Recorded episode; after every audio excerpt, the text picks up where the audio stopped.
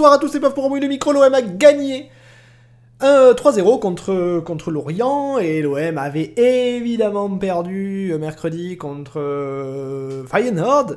Euh, enfin, pas perdu, mais fait match nul, donc euh, éliminé de la Coupe de France. Mais ce soir, on va plutôt parler de, du match de championnat, même si, si mes comparses veulent dire un mot sur, le, sur la Coupe de France, vu qu'on n'a pas un programme hyper chargé. Pourquoi pas euh, avant de présenter mes potes, je remercie ceux qui se sont abonnés euh, pendant la semaine. Merci à Psycobs et merci à Wake Up 88 et merci également à Refa Soul qui vient à l'instant de s'abonner pour un mois. Merci pour le sub. Merci à toi. Avec moi ce soir, nous ne serons que trois. Euh, j'ai dit Coupe de France, non, c'était évidemment la Coupe de la Conférence de, de l'Europe. Euh, oui, donc euh, avec moi ce soir, bonsoir Bueno. Salut Pof, bonsoir à tous. Comment vas-tu? Écoute, ça va, plutôt bien. Eh bien, parfait. Avec moi ce soir également, bonsoir Nash. Bonsoir Pof, bonsoir à tous. Toi aussi, pareil, ça va, tout va bien? Oui, oui, ça va très très bien. On est de retour euh, de vacances. On est allé voir euh, l'OM se faire éclater par Lyon en vélodrome. Très content. Ah, exact. Tu faisais partie des. Ah, t'y étais toi? Ouais, ouais, j'y étais. Ah ouais, je, euh, ben, en fait, je, pense que quasiment tout ont eu le micro. Bah, ouais, il y avait tellement, il y avait tellement d'intervenants que je savais plus qui était, qui n'y était pas.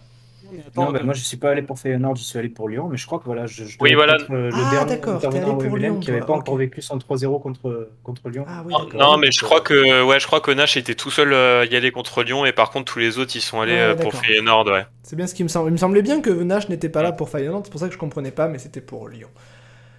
Ok, euh, donc nous ne serons que 3 ce soir parce que bah, tous les autres intervenants ont une, une pointe derrière la cuisse.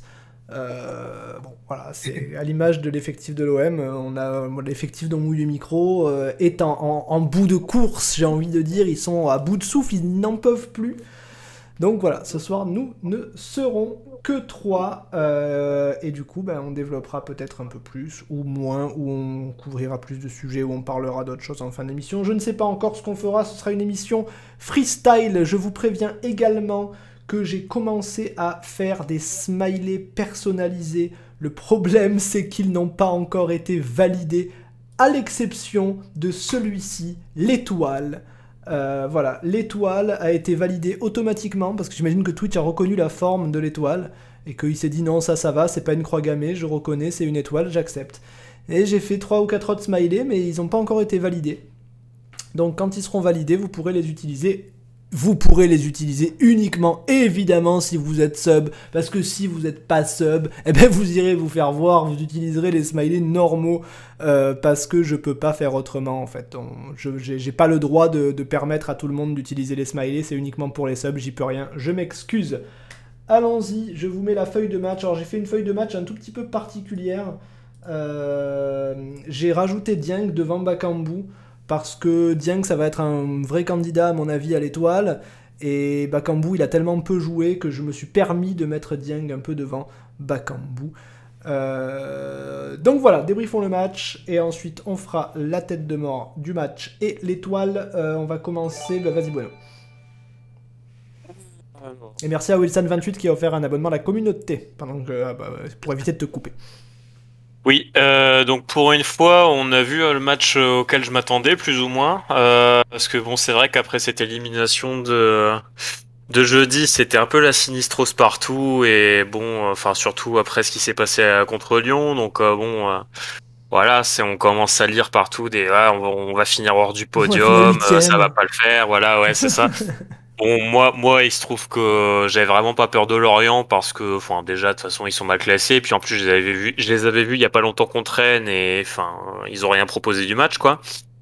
Donc euh, voilà, moi je me doutais que sauf scénario vraiment improbable avec une réussite abominable ou une, une énième enculade arbitrale, on allait gagner ce match. Bon, c'est vrai que c'est pas très bien parti avec cette blessure de Bakambu, bon, même s'il est pas terrible ces derniers temps, et puis euh, bah, aussi les Dreyer qui fait quelques arrêts euh, qui pouvaient laisser penser qu'il allait faire un match euh, comme on en a un peu l'habitude chez les gardiens adverses, mais bon, en fin de compte, ça s'est assez vite décanté.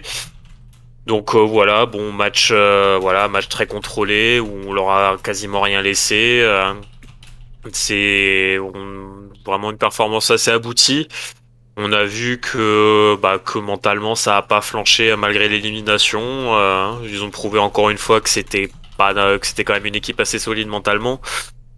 Donc euh, donc voilà, c'est plutôt de bon augure. Moi évidemment il y avait de quoi être inquiet avec euh, toutes les sorties sur blessure, mais bon aujourd'hui on sait plus ou moins que la grande majorité, pour la grande majorité c'est pas grave et qu'ils seront vraisemblablement remis pour Rennes. Ouais. donc cela dit, ça a été quand même un bon signal. Euh, enfin, c'est clairement une démonstration qu'on euh, a quand même beaucoup joué et que bah, le physique, clairement, ça a pu jouer sur les dernières performances. Oui. Voilà, quand, quand on se posait la question notamment de pourquoi ça a augmenté pas le rythme face à bah, typiquement au premier mi-temps contre le Feyenoord ou euh, contre Lyon ou même enfin de manière générale voilà c'est bon il, pour pouvoir élever l'intensité il faut être en capacité physique de le faire et on peut se demander si c'était vraiment le cas euh, mais bon, voilà, euh, voilà, on a, on a gagné le match qu'il fallait impérativement gagner euh, sur notre calendrier de fin de saison. Voilà, il reste deux matchs, on retrouve un rythme normal d'un match par semaine. bon, on a perdu Payet, mais on a quand même prouvé. On a 48 blessés, mais ça a pas l'air trop grave. Ça a pas l'air trop grave, et puis bon, voilà, pour Payet, on a quand même montré sur certains matchs qu'on était capable de faire des bonnes performances sans lui. Donc, euh, donc voilà, moi je suis pas. Alors, c'est sûr qu'il y a les probabilités sont plutôt pour nous pour la deuxième place, mais c'est quand même possible qu'on qu'on finisse que troisième. Mais en dessous, euh, comme je le disais euh, il y a deux semaines, j'y crois pas vraiment. Mais enfin moi vraiment je ne vois pas rater les deux dernières marches maintenant qu'on en est là, qu'on s'est relancé qu'une victoire et que voilà tout le monde est bien remobilisé. Donc après, euh, je peux peut-être dire un mot en passant de l'élimination en Coupe d'Europe. Bon, euh, comme, vous voulez, soit maintenant, soit après. Soit, soit on en parle plus tard si vous voulez, quand on, si, si, si on mm. a du temps à la fin de l'émission, comme, comme, bah, Après, on peut faire pêle-mêle plein de sujets. Là, ouais, on allez, on garde, on garde ça pour la fin. Et puis, euh, comme c'est déjà, comme c'est déjà un peu loin dans les mémoires, et on n'a pas envie de ressasser, mm. on verra plus tard. Non, mais moi, après, sur ce match-là, j'ai pas grand-chose à rajouter. Hein. Comme j'ai dit, performance assez aboutie de tout le monde on fera les joueurs individuellement plus tard, euh, mais il y a, bon, je vais citer Luan Perez qui revient bien en forme ces derniers temps. Euh, euh, Under qui fait son premier bon match depuis, depuis je sais pas, un bon mois et demi facile. Ouais, on va dire son premier pas mauvais match. C'était pas non plus extraordinaire, mais c'était pas catastrophique au, point où ça, où, où ça commençait à devenir. Bon, mal, puis voilà, bon match aussi ouais, pour un bon match d'à peu près tout le monde en fait. Gendouzi très bon, euh, Dieng euh, voilà super rentré, euh, donc voilà, je plutôt confiant pour la fin de saison comme je disais. Très bien. Eh ben, écoute, en tout cas, Kobe, qui avait beaucoup de mal à s'abonner, vous avez suivi les aventures de Kobe Bon, ça fait des, jours et des jours qu'il essaye de s'abonner, il n'y arrive pas, on comprend pas, on lui dit, on lui explique, et puis la, semaine dernière, il nous a confié qu'en fait son abonnement avait déjà été utilisé par quelqu'un qui utilisait son compte, et c'est pour ça qu'il n'arrivait pas à, s'abonner. Mais Wilson28 a offert à l'instant un abonnement à Kobe. Kobe est donc officiellement abonné. Euh, donc merci à Wilson qui a offert, me semble-t-il, 8 abonnements en tout.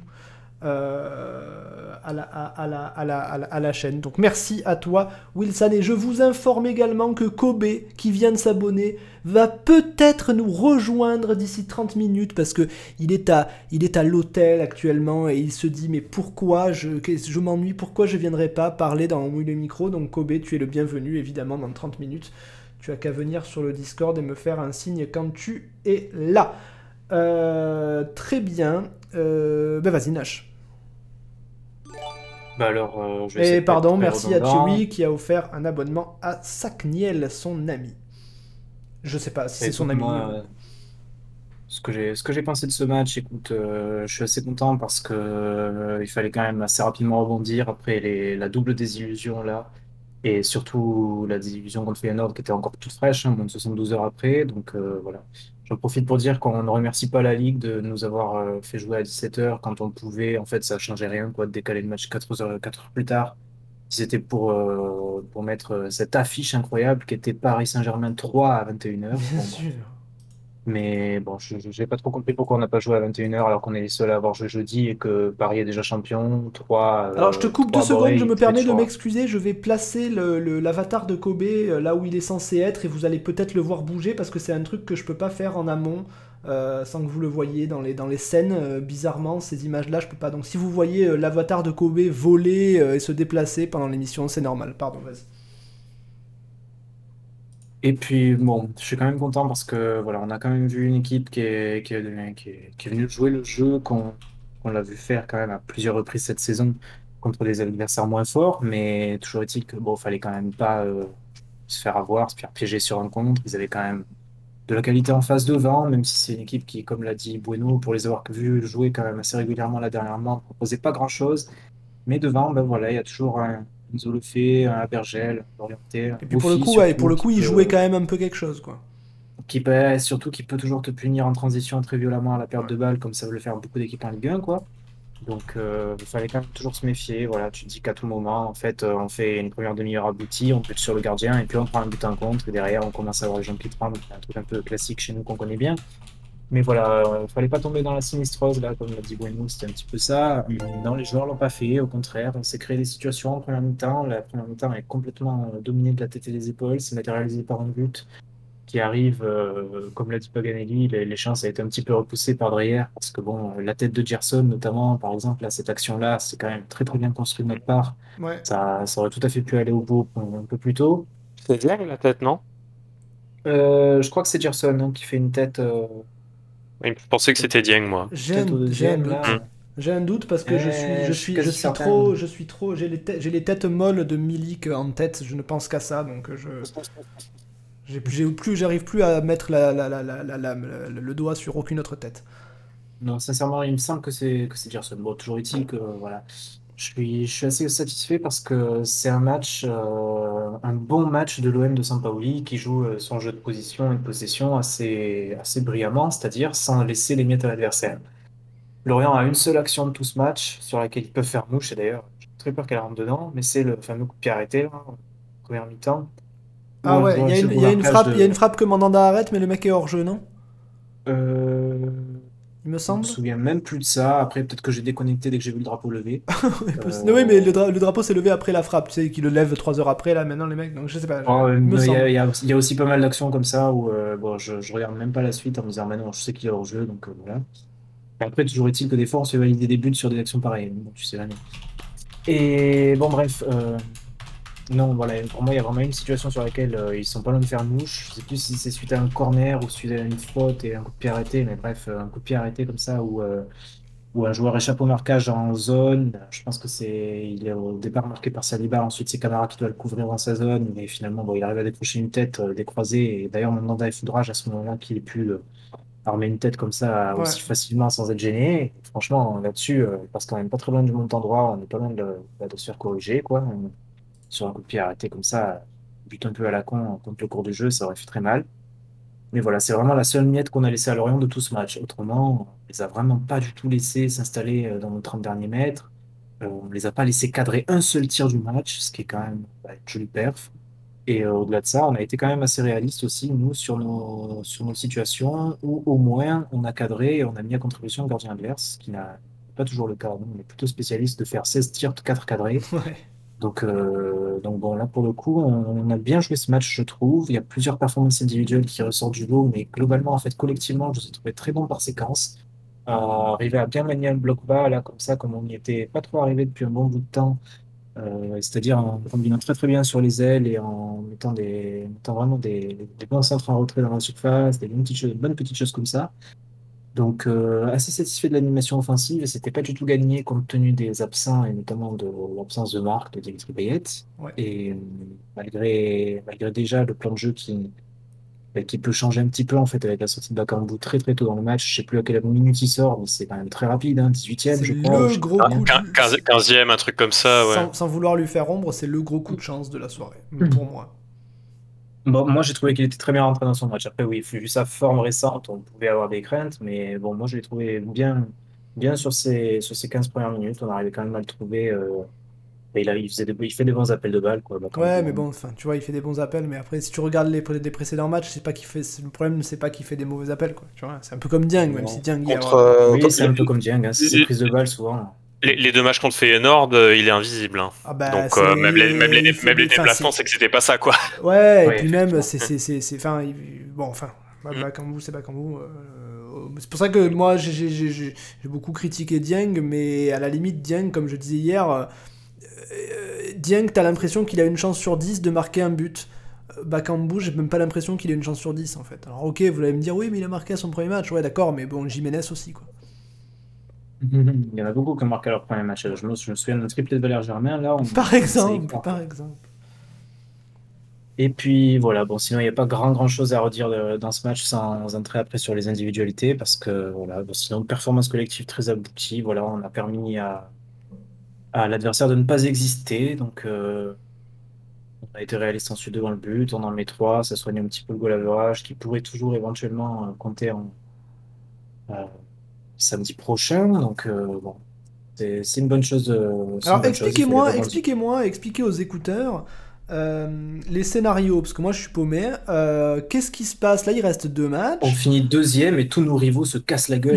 non mais je veux dire, imaginons par exemple, qu'est-ce qui se passe si... euh, qu'est-ce qu'il faut? Il faut bon pour, pour être sûr à 100%, il faut une victoire à nul, on est d'accord? Ouais, C'est ça, 4 points, 4 ouais. quatre points, on est deuxième. Après, je. la Qu'est-ce qui se passe si dire- on fait qu'une victoire? Il faut que il, faut- il faut il suffit que les autres ne autres. ga- il suffit que les autres ne gagnent pas leurs deux matchs.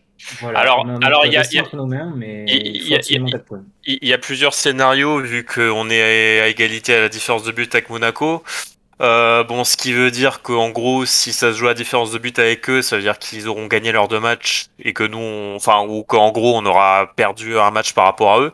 Ouais. Euh, et dans ce cas-là, ce qui veut dire que, alors du coup, ça veut dire que fatalement, si on a égalité de points, eux, ils auront gagné au moins un point de différence de but et nous, on aura perdu un. ce Oui, sachant dire que vu que Rennes est à- vu Mm. que Rennes enfin vu que Rennes on joue contre eux. Ouais, non, mais bon, on va sortir Rennes euh, du calcul de secondes, mais en gros, par rapport à Monaco, ça veut dire que à, à égalité de points, euh, au minimum, ils auront deux, euh, deux points d'avance au goal average. Mais attention, c'est le goal average particulier ou général? Euh, c'est le gé- général, mais le général et après on regarde le particulier. Euh, La ouais. d'ailleurs, le, pa- le particulier, je sais pas, parce que ça pourrait se jouer à ça contre eux. Hein. Enfin, il y a un scénario ça ça- va parce que Kaka nous dit sur le chat qu'on a gagné 2-0 contre eux et L'aller, eux et on a 1-0 perdu contre 1-0 nous. le Donc, retour, euh, donc donc, ok, on est devant. Donc, en gros, admet- admettons, donc, euh, admettons, genre le prochain match. Admettons, ils euh, gagnent tous leurs matchs, on en gagne qu'un des deux et, Ouais, alors- et, non, mais et- alors- et on est à égalité de, de, de goal average. Là, Ouais, on est alors- devant. Ouais, alors euh, non mais euh, ad- admettons genre euh, le week-end prochain on gagne un 0 euh, non, on perd un 0 et ils gagnent un 0. Ça veut dire qu'il y a égalité de points avec Monaco avec eux qui sont deux points devant au goal average. Donc ça veut dire que si on veut passer devant euh, à la dernière journée, euh, bah si eux ils gagnent, ça veut dire que nous il faut qu'on batte Strasbourg en mar- en gagnant en, En marquant autant un- de buts qu'eux, avec le même écart qu'eux ou mieux. a- a- avec avec un écart avec un écart de but euh, supérieur d'au moins supérieur- 2 à Monaco supérieur. quoi. Ouais. C'est-à-dire que si Monaco gagne un 0 son dernier match, nous il faut qu'on gagne 3-0 pour passer devant. D'accord. Donc euh, ouais, c'est pas impossible, mais bon c'est un scénario quand même assez improbable. Enfin bon, enfin voilà, c'est le vaut mieux pas Bon, trop il faut pas, il faut pas oublier, il faut pas oublier non plus parce qu'on dit toujours.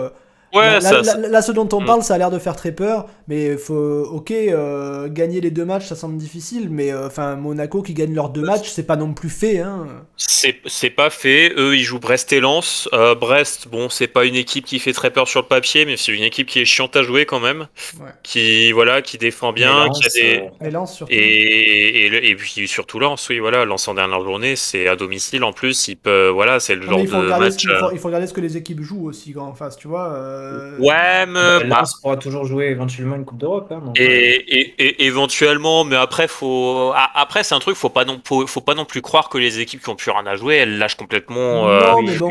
surtout Lens devant son public, ça va jouer au foot. hein, voilà, lance devant son public. euh, Enfin, je, Je pense pas qu'ils lâcheront. Ils auront à que dans tous les cas, ils auront à cœur de bien finir la saison. Donc euh, voilà, dans, dans, tous les cas, je pense que ce sera pas un déplacement facile pour eux.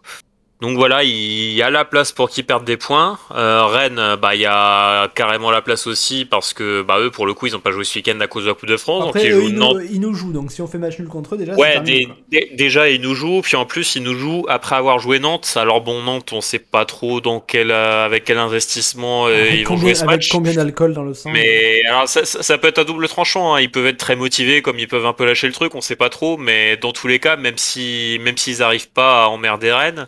Bon, ils les auront quand même joué en milieu de semaine, donc Rennes euh, devra préparer, euh, aura trois jours pour préparer le match contre nous, quoi. Okay. Donc dans, tout, dans, tous les cas, c'est pas idéal pour eux.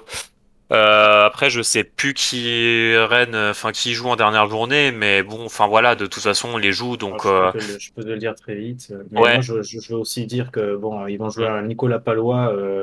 voilà, comme tu dis, oui. des, des, des, grands soirs, c'est dans la lignée de son dernier match, le terrible, qui va remontrer son short et le remettre en doublé sur coup de pied arrêté, quoi. donc. Mm. Non, il, mais... joue, il joue Lille en dernière journée. Mais de toute façon, Lille, euh, Lille était parti pour jouer absolument tout le monde. Quoi. Lille, là, enfin, dans Ouais. le sprint final, il jouait tous les, presque tous les autres prétendants au podium. Donc.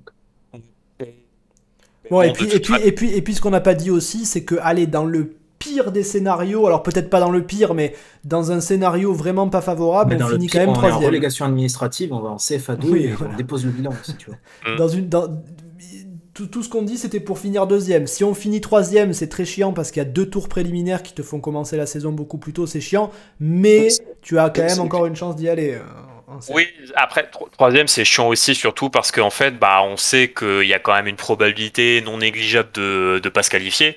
Ouais. Et donc, bah, du coup, ça te flingue un peu la préparation du mercato Exact. parce que tu Ouais, peux pas que faire si les tu te investissements. flingues ta préparation pour en plus Mm. ne pas te qualifier, ouais. Voilà. Après, troisième, c'est pas, c'est pas non plus une catastrophe industrielle, mais ce serait chiant, quoi. Ouais, ce, serait, Euh, ce serait surtout très très chiant parce que, comme tu le dis, en fait, euh, surtout que Longoria a l'air quand même d'être euh, un dirigeant qui n'attend pas août pour bouger sur des dossiers mercato, tu vois. Donc, euh, bon, c'est quand même, ce serait très handicapant parce que je pense que lui, il serait parti pour au contraire recruter tous les joueurs comme il a fait l'an dernier, c'est-à-dire très tôt et qu'ils viennent pour faire la préparation dans l'intégralité ou dans son intégralité ou presque.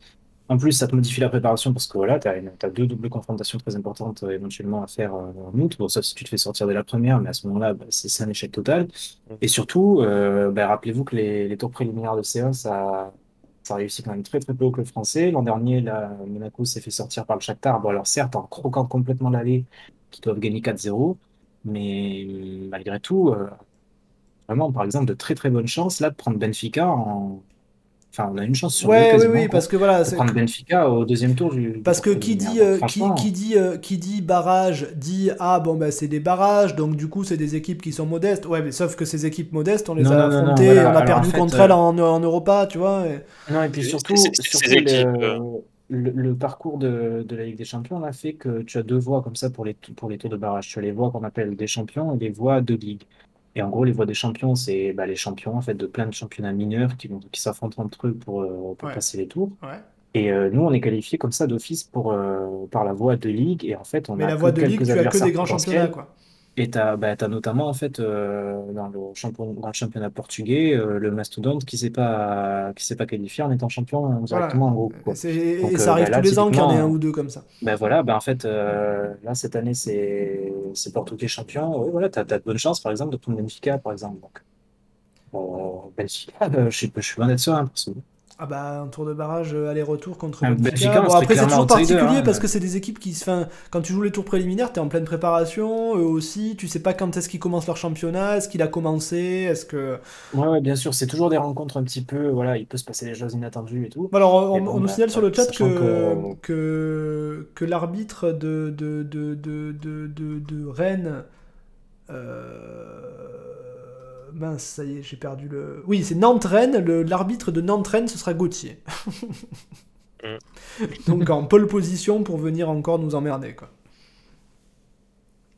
Bon, Non, mais enfin, il était en mission, quoi, clairement. J'ai pas fait cette émission-là, là. Ouais, mais sa mission est pas terminée. dernier, sa mission ouais. continue. Il est, Voilà, il c'est encore ça, justement. Tu, tu te demandes, tu te demandes vraiment quel est son. L'objectif secondaire de sa mission, c'est de faire gagner Rennes. Très bien. Euh, Enfin, donc, euh, t'as- C'est bon, t'as terminé ou... Ouais, non, c'était juste pour dire voilà, que ce serait extrêmement chiant de, de finir troisième, surtout pour Oui, toute oui, bien sûr. l'incertitude que ça placerait comme ça sur le mercato, et entre autres. Et bon, voilà, tu, tu devrais attendre fin, fin août pour savoir s'il y a un impact. Non, voilà, pour, voilà, 50 pour, non, pour- pour plein de raisons. Déjà parce que les équipes en face, elles sont fortes, t'es loin d'être sûr de te qualifier. Ensuite, parce que ça te nique ta, ta préparation, parce que tu commences beaucoup plus tôt, et ça nique les vacances des joueurs, etc. Euh, et, et- et ensuite, effectivement, euh, tu sais pas si tu vas être qualifié, tu sais pas si tu vas avoir le pognon, t'es Tu vois, obligé de recruter tard, euh, les joueurs ont pas de préparation parce qu'ils arrivent pas tôt, ouais, ça c'est chiant. principe- Si tu pars du principe que sans Ligue des Champions, tu es absolument contraint de, de brader Milik et faire ci, ça, et le reste, tu vois, enfin, il y a aussi des joueurs que ça Eh peut oui. plonger dans l'incertitude parce que tu vas dire à leur agent très rapidement, bon écoute, euh, si on n'est pas en Ligue des Champions, euh, août, il fait ses analyses, quoi. Donc, euh, donc, Ouais, et puis et, et- vice versa, si t'es sur des joueurs, que si tu cibles des joueurs, tu peux leur dire ok, moi je veux bien te prendre, mais euh, je suis obligé d'attendre le tour parce que là je, je voilà, suis et pas sûr de pouvoir, et l'autre il a d'autres offres, et il va te dire bah oui, bah non. le 20 euh, ouais, voilà, c'est ça. Quel joueur va attendre le 26, 27 août, quoi, tu Bah vois, oui. donc, Alors ça existe, hein, euh, les, les signatures tard, il y en a très très souvent tout le temps, mais c'est tu, tu hypothèques plein de trucs quoi. C'est pas toujours les meilleurs, hein, parce que nous, on a signé Lamela comme ça, tu vois, et il a été assez transparent, quoi. Oui, c'est vrai qu'on l'a pas beaucoup vu. Mais, mais, mais en plus, tu vois que tu, tu, tu- vois que tu vois le problème que ça peut être euh, de recruter un joueur sans qu'il fasse la préparation avec toi ou, Bah, ou tout, ou court. gars. Euh, bah bon, Lirola, même bien. Milik quand on le prend. Enfin, on a des exemples tous les ans, quoi. Voilà. C'est bon, Nash? Voilà, ouais, ouais, ouais, c'est bon. Très bien. Eh ben, écoute, moi, comme vous, euh, moi, ouais, moi, je, enfin, j'étais pas spécialement confiant parce qu'il y a le, la- le, le- le- le fameux syndrome euh, bien connu où euh, la feuille de match sort, tout le monde dit super compo et moi, je suis le seul à dire non. C'est de la merde. Donc euh, hier, quand je vois encore Rongier et Luan qui semblent être latéraux, bon, je me dis encore putain, fait chier. Guendouzi, il a l'air euh, hyper fatigué, je me dis merde, ça va être bizarre. Bakambu devant, je, bon, je- j'envisage de me défenestrer. Euh, et puis, comme je vous l'ai dit mille fois dans mille émissions, ben, l'OM étant complètement imprévisible cette saison, eh ben, ça se passe bien. Euh, T'as des joueurs qui normalement sont épuisés, bah, qui ont pas l'air de tant l'être que ça. Alors je sais pas si c'est la pression en moins de la Coupe d'Europe, je sais pas, j'en sais rien, mais Guendouzi, je l'ai trouvé un peu plus en forme, alors que pourtant, bah, euh, continue les matchs tous les trois jours, quoi. Euh, Under, bah écoute, pas mal.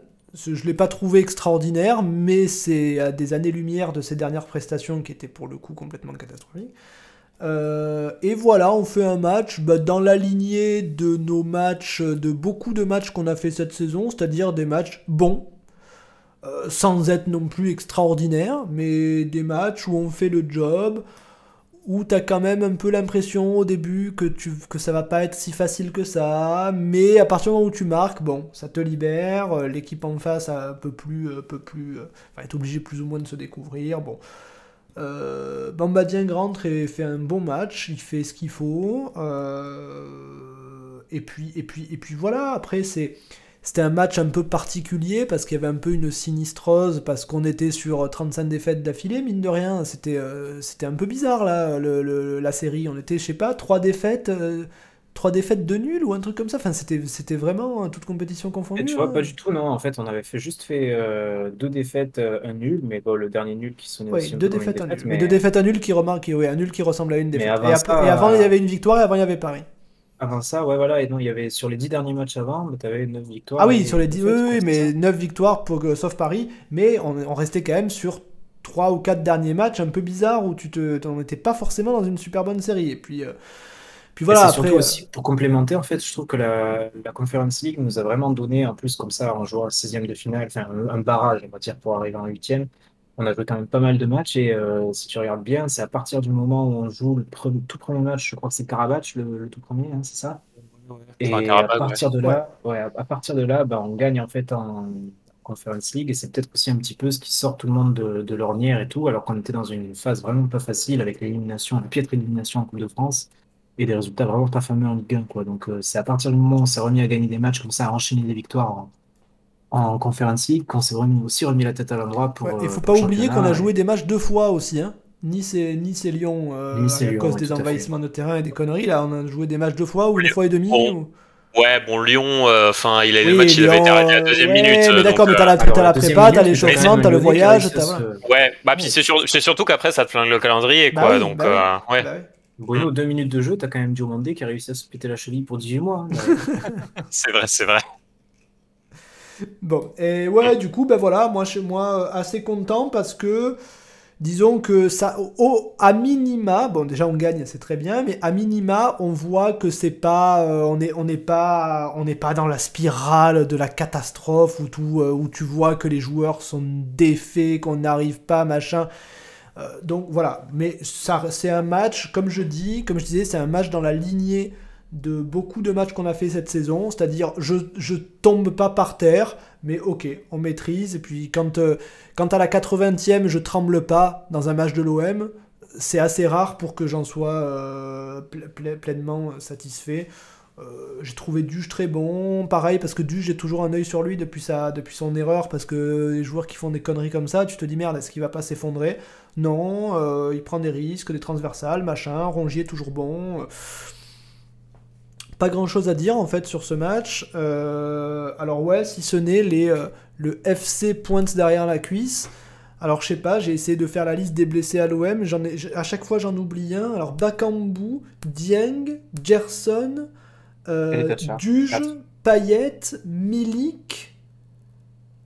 J'en suis à 6, je suis sûr qu'il y en a 8. Mitroglou.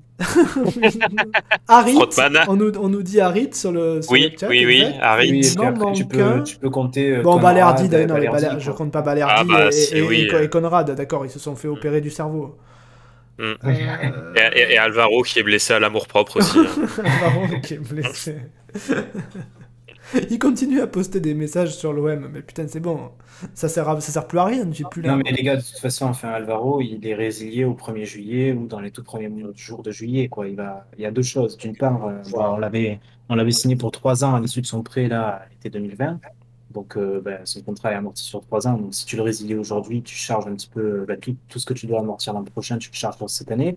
Et au-delà de ça, le joueur, il va pas du tout partir sans euh, son avenant de contrat où tu lui as reporté des sommes là que tu dois lui verser sur l'exercice suivant, donc au 1er juillet. Donc, euh, il y aura résiliation dans la première semaine de juillet. C'est déjà acté que le mec est sorti de l'équipe. C'est pour ça qu'on l'a laissé partir en vacances et retourner au pays. Ouais. Mais euh, on ne l'a pas encore résilié pour des raisons purement financières et à la fois de notre côté comme du sien. Quoi. Voilà. Alors, Mais on nous parle. on de juillet, nous, pose une question intéressante à laquelle je vais répondre puisque je suis très bien informé. On il nous demande ce que devient Rabillard, Antoine Rabillard. Alors, Rabillard est à Concarneau, en Bretagne, et je crois. Alors là, j'ai un petit doute, mais je crois qu'il s'est luxé l'épaule en début de saison. Alors, je suis pas sûr, mais je crois qu'il a eu une grave blessure en début de saison, me semble-t-il. Je... À vérifier. Et merci à Kome Matcha pour le Prime. Euh, je vais vérifier cette histoire de Rabillard parce que je crois, il me semble qu'il y, a eu, euh, qu'il y a eu un délire comme quoi il s'est gravement blessé au début de la saison. Euh, si ça se trouve, c'est complètement pas vrai. Ou alors peut-être qu'il s'est luxé le- l'épaule et qu'il est revenu. Enfin bref.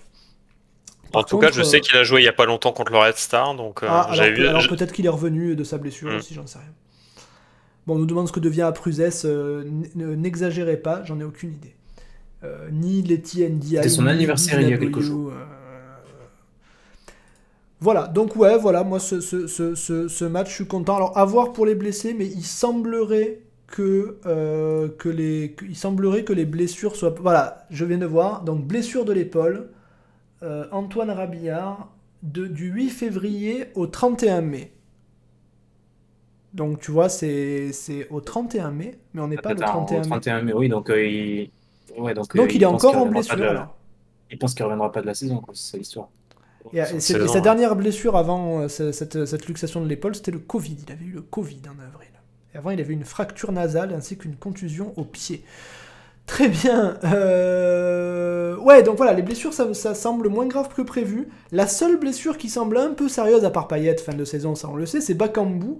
Donc vraiment, je considère qu'on s'en sort pas trop mal dans cette histoire.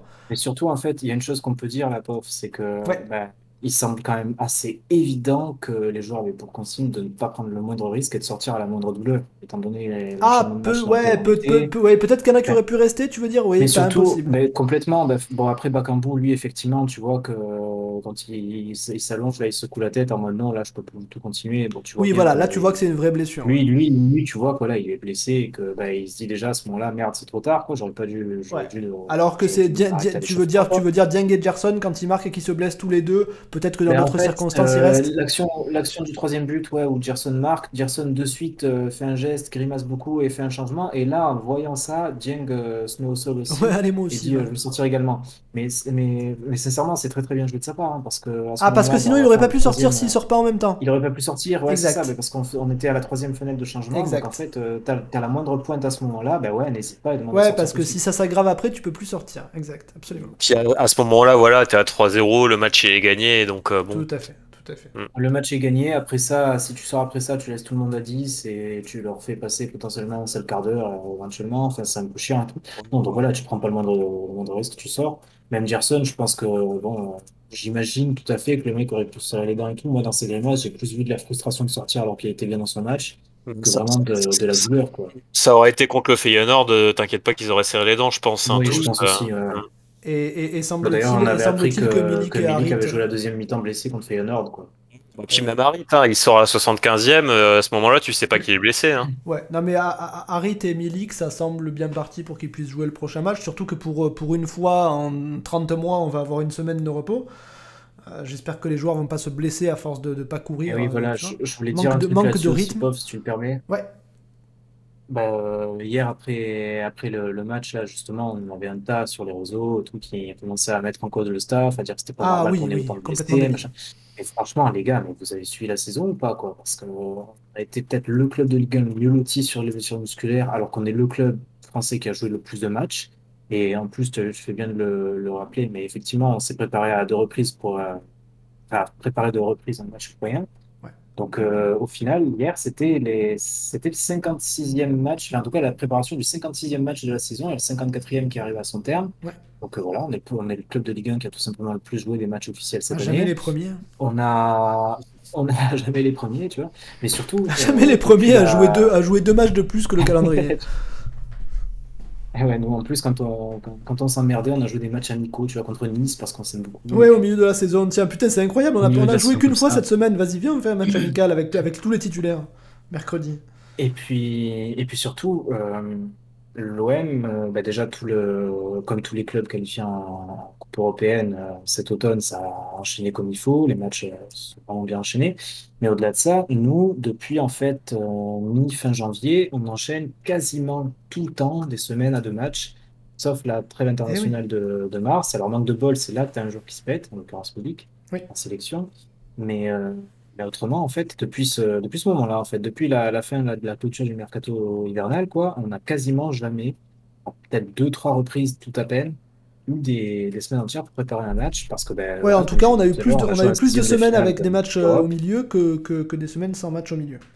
Ouais, mine de rien, on sort quand même en quart de, de la Coupe de France et pas avant. On va en 16e, donc de finale de, de, de Conference League pour, euh, pour passer sur les Et barrages. on joue, et on joue trois Coupes d'Europe. Ah non, on joue deux Coupes d'Europe. Non, on en joue Ça, ça, deux, ça- ça peut arriver un scénario où t'es en, t'es en Ligue des Champions, Non. t'es reversé en Europa League, puis t'es Ah, bah, de- re-reversé en maintenant- conférence. Maintenant, si, bah ouais, maintenant, si, en fait, tu peux tout à fait faire le tour préliminaire de, de Ligue des Champions, ne pas te qualifier, donc aller en Europa et faire Tu peux jouer toutes les en Coupes d'Europe. Et ils, ils veulent pas faire une autre coupe, ce serait bien. Genre la coupe, c'est l'avant-dernier qui la joue. Genre tous les avant-derniers du championnat, ils jouent quoi Ils jouent la coupe des, la coupe des losers quoi. Et... Imagine, on enverrait Bordeaux contre, contre Voilà, son. Bordeaux, coup, alors, Metz qui se euh, passe, et Saint-Etienne. Du coup, il n'y a même pas 0-0, il y a moins 1 à moins 1, tu sais pas. Les mecs marquent pas, il y a prolongation, ils marquent pas. Ils Et- ratent et tous leurs le- pénaux. Et c'est le club qui perd le plus de matchs qui gagne la coupe en fait. hein. Tient un concept, hein, moi je pense qu'on valorise les droits TV très cher. Là. Les mecs ils se battent pour recruter Bakambu et tout. Ils se disent, allez, euh, lui il nous le faut, lui il va tout, il va tirer tous Euh, ses pénaux à côté. C'est diffusé sur l'équipe TV après les courses à savon, tu vois. Les caisses à savon, quoi. Un de Sergio recruté pour 40 millions euh, par, la, par la Salernitana. Bon, voilà, bah écoute, euh, ouais, je, te dis, moi, j'ai pas grand chose à dire sur ce match parce que c'était un match sans histoire, tout simplement. Il y a eu des matchs avec des histoires. Euh, alors, juste un truc, Contrairement. Oui, euh, oui, pour souligner ce qu'a dit déjà, oui, les mecs, enfin, les mecs qui disent que le staff médical fait n'importe quoi, mais vous vous rendez pas compte quel staff médical il faut avoir pour que, pour que en jouant tous les 3 jours 72 matchs, euh, les joueurs commencent à se blesser qu'à deux matchs de la fin. Putain, on a eu quasiment aucune blessure cette saison. Euh, alors, à part Milik, mais tu considères que c'est pas la faute de la préparation médicale, c'est lui qui est hyper fragile. Mais, ça arrive en... en plus, ça arrive en sélection euh, polonaise. euh, Le Ah, surcroît voilà. se pète les deux fois en sélection. mais, mais, mais sinon, euh, on, a, on, a, on a très très peu de blessures euh, cette saison. Moi, je suis. Moi, je, je, je comprends même pas que Guendouzi soit encore capable de marcher. Euh, Alors les gars, justement, le mec est même pas euh, blessé. bah, je vous quoi. l'ai dit, je vous l'ai dit sur, sur notre conversation à nous là sur Twitter, mais Guendouzi là euh, part pour jouer s'il joue contre Rennes et Strasbourg pour euh, ah, faire pour faire une apparition en tout cas sur les 38 journées de la Ligue. Ah, c'est, c'est, mais je te dis, on, m'a- on l'a on l'a pas- dit, c'est le, de- c'est, le joueur qui joue le plus des, grands championnats. 37, 36, mais ouais, voilà, c'est ça. fait- ouais, il aura fait 36 titularisations, je Ouais, pense. hein. je, je pense 35 ou 36 titularisations. Et moi, de- moi, de tête, euh, je compte que deux fois où il a été sur le banc, c'est contre Lyon euh, il y a la semaine dernière là, et puis contre Strasbourg aussi, je crois. C'est c'est les deux seules fois où il est sur le banc. Ouais, enfin bon, c'est, c'est. Bon, après... Enfin, après, c'est quand même, tu vois, c'est quand même une gestion un peu... Je, je- c'est quand même une gestion euh, un, peu, un peu bizarre, parce que... Parce que, ok, il se blesse pas, donc bon, bah, à la fin du bal, euh, ok, bah, bravo, euh, c'est cool, on a été content de l'avoir, machin, mais quand même... Est-ce que, y a, est-ce que c'était obligatoire de prendre un tel risque? Est-ce qu'il n'y avait pas moyen quand même de le reposer quelques matchs? Alors, euh, Enfin, je sais pas, il me semble pas que y ait- on a, on a, il me semble qu'on a joué des matchs contre des toutes petites équipes où t'étais pas obligé de le faire jouer. Et toi, Kobe, qu'as-tu pensé de bon, Kobe, Kobe vient à l'instant de nous rejoindre, donc je vais, je vais mettre son avatar et je l'accueille en espérant que ça marche et qu'il n'y ait pas de problème technique. Bonsoir Kobe. Et bonsoir Pof, bonsoir à tous. Oh là là, ça marche, mais ça marche extraordinairement bien. Et oui, oui, oui, c'est la, la technologie Apple. Je vais monter un peu ton son. Euh, Est-ce que tu vas bien? Eh ben écoute, je viens de me taper une marche de 40 minutes dans Paris, je suis en pleine forme. Tu as pris le RER J'ai pris le RER, j'ai pris le métro, j'ai marché de mes petites jambes, je n'ai même pas mangé. C'est J'ai pris à emporter, je me oh suis dit au bout du micro avant le manger, sachez-le. il se prive de manger pour l'émission. Ça, ça, ça, c'est de l'intervenant. Prenez-en un peu Voilà. de, de graines. Mais bon, t'as vu Alors, euh, Kobe, je- tu, tu l'as vu Tu as vu qu'on t'avait offert le, le, le- Oui, le Prime, le Wilson, c'est ça? Le sub? Oui, oui, Wilson, c'est magnifique. Merci à toi, Wilson. Bon, je peux compter sur toi pour, pour sub quand même le mois prochain. Bien sûr, bien sûr. D'ailleurs, je ne comprends pas pourquoi je ne peux toujours pas le faire, mais bon, ça, je pense que ça restera un, grand, un des grands mystères de que tu ne l'univers. peux sub qu'un mois après. Si la personne en question a sub il y a trois semaines, ben faut que t'attendes quoi. Oui, mais je crois que j'avais lu le 5 mai. Enfin bref, c'est pas grave. Je, je- grâce à Wilson, je vais pouvoir suivre cette émission fantastique et je subrai le mois prochain ou je partagerai mon sub à quelqu'un. Dès que je peux. Est-ce que tu, je- bon, est-ce que tu as écouté l'émission déjà sur le trajet? Eh, eh, eh bien, mais bien sûr, mais bien sûr. Bon, parfois j'avais des coupures. euh, Est-ce que tu as trouvé mais- qu'on avait oublié des trucs Est-ce que tu as des trucs à rajouter avant qu'on passe à l'étoile et à la tête de mort Euh, non, non, j'ai trouvé l'explication de Bueno sur les différents euh, scénarios possibles en fin de saison très très intéressant parce que j'avais fait la même chose. Donc merci de m'avoir tué mon mon ma plus-value que je voulais ajouter à cette émission. Euh, non, sinon bien sûr, est-ce qu'on peut dire que euh, ben, que le match était et je peux faire mon analyse du match Mais bien entendu, bien entendu, tu es là pour ça. eh bien sûr, bien sûr. Eh bien, écoute, euh, le match, euh, bah, comme d'habitude, Lorient, c'est c'est un club ami à nous. Hein, c'est- ça fait partie des clubs euh, qu'on apprécie particulièrement à Marseille. Donc, euh, j'étais pas spécialement inquiet. Vous l'avez dit, aucune frappe cadrée, donc ça subi, ça c'était cool. Zéro tir Puis cadré. euh, zéro tir cadré subi. Tout à fait. Donc, euh, donc vraiment club ami. Merci Lorient, cœur sur vous. Euh, J'étais vraiment pas inquiet, même quand Dreyer a commencé à sortir des, des, des parades de, de sortie de nulle part de Dragon Ball Z, etc. Je me suis dit que ça, ça Ah, c'est vrai pas qu'au début, c'est vrai qu'au début, il donnait l'impression d'un mec que t'allais jamais pouvoir passer. Ouais. C'est ça, mais après, je me suis dit que de toute façon, euh, comme on n'avait pas Milik, c'était sûr qu'on allait finir par marquer.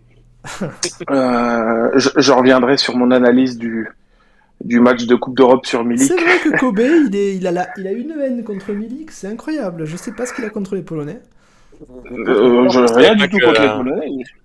Je sais Juste pas contre le déménageur breton euh, qui joue au foot pour l'OM, j'ai du mal. Est-ce que tu vas Euh, faire des blagues match- comme sur Twitter, comme quoi il joue avec des Santiago et tous les trucs hilarants? Timberland. euh, Ouais. Non, non, parce que j'ai porté des Timberland quand j'étais jeune, donc euh, j'ai pas envie de me ridiculiser moi-même. Moi non, j'avais des docs parce que bon bah. Et mais toi, t'étais vraiment de gauche, moi j'étais de gauche. euh, Ouais, la gauche plurielle. peu moins. la gauche. la, gauche la- caviar. la gauche nanardienne, on va dire. c'est ça.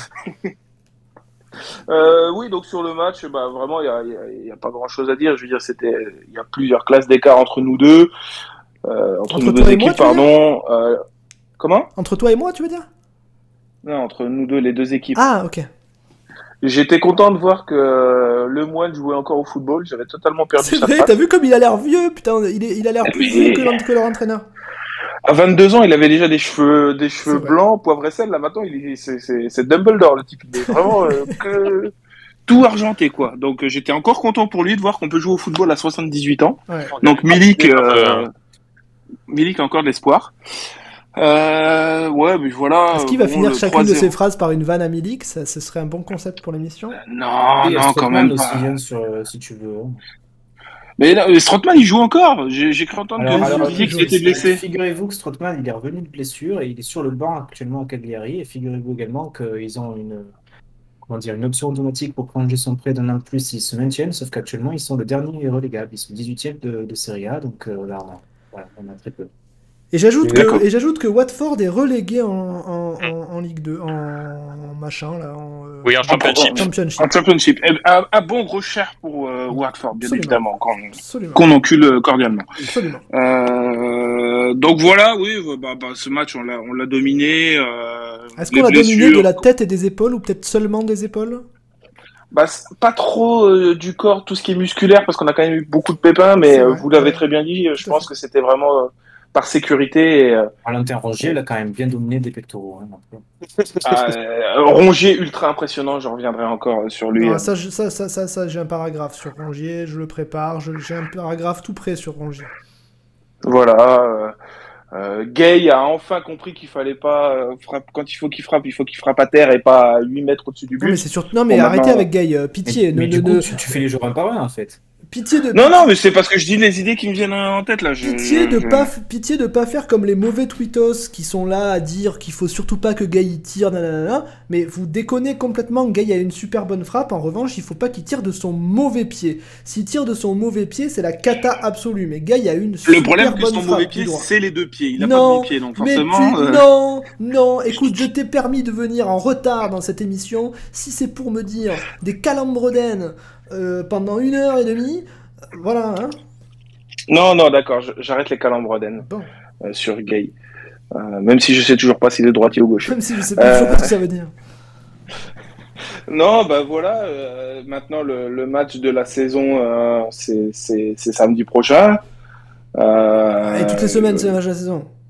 Non, non, mais ce que je veux dire, c'est que tout autre résultat qu'une défaite nous qualifie au moins pour le, le troisième tour. Ok. Est-ce que De la Ligue des c'est pas Champions. Est-ce que c'est pas le vrai test Moi, je pense qu'il faut que les joueurs se disent les choses.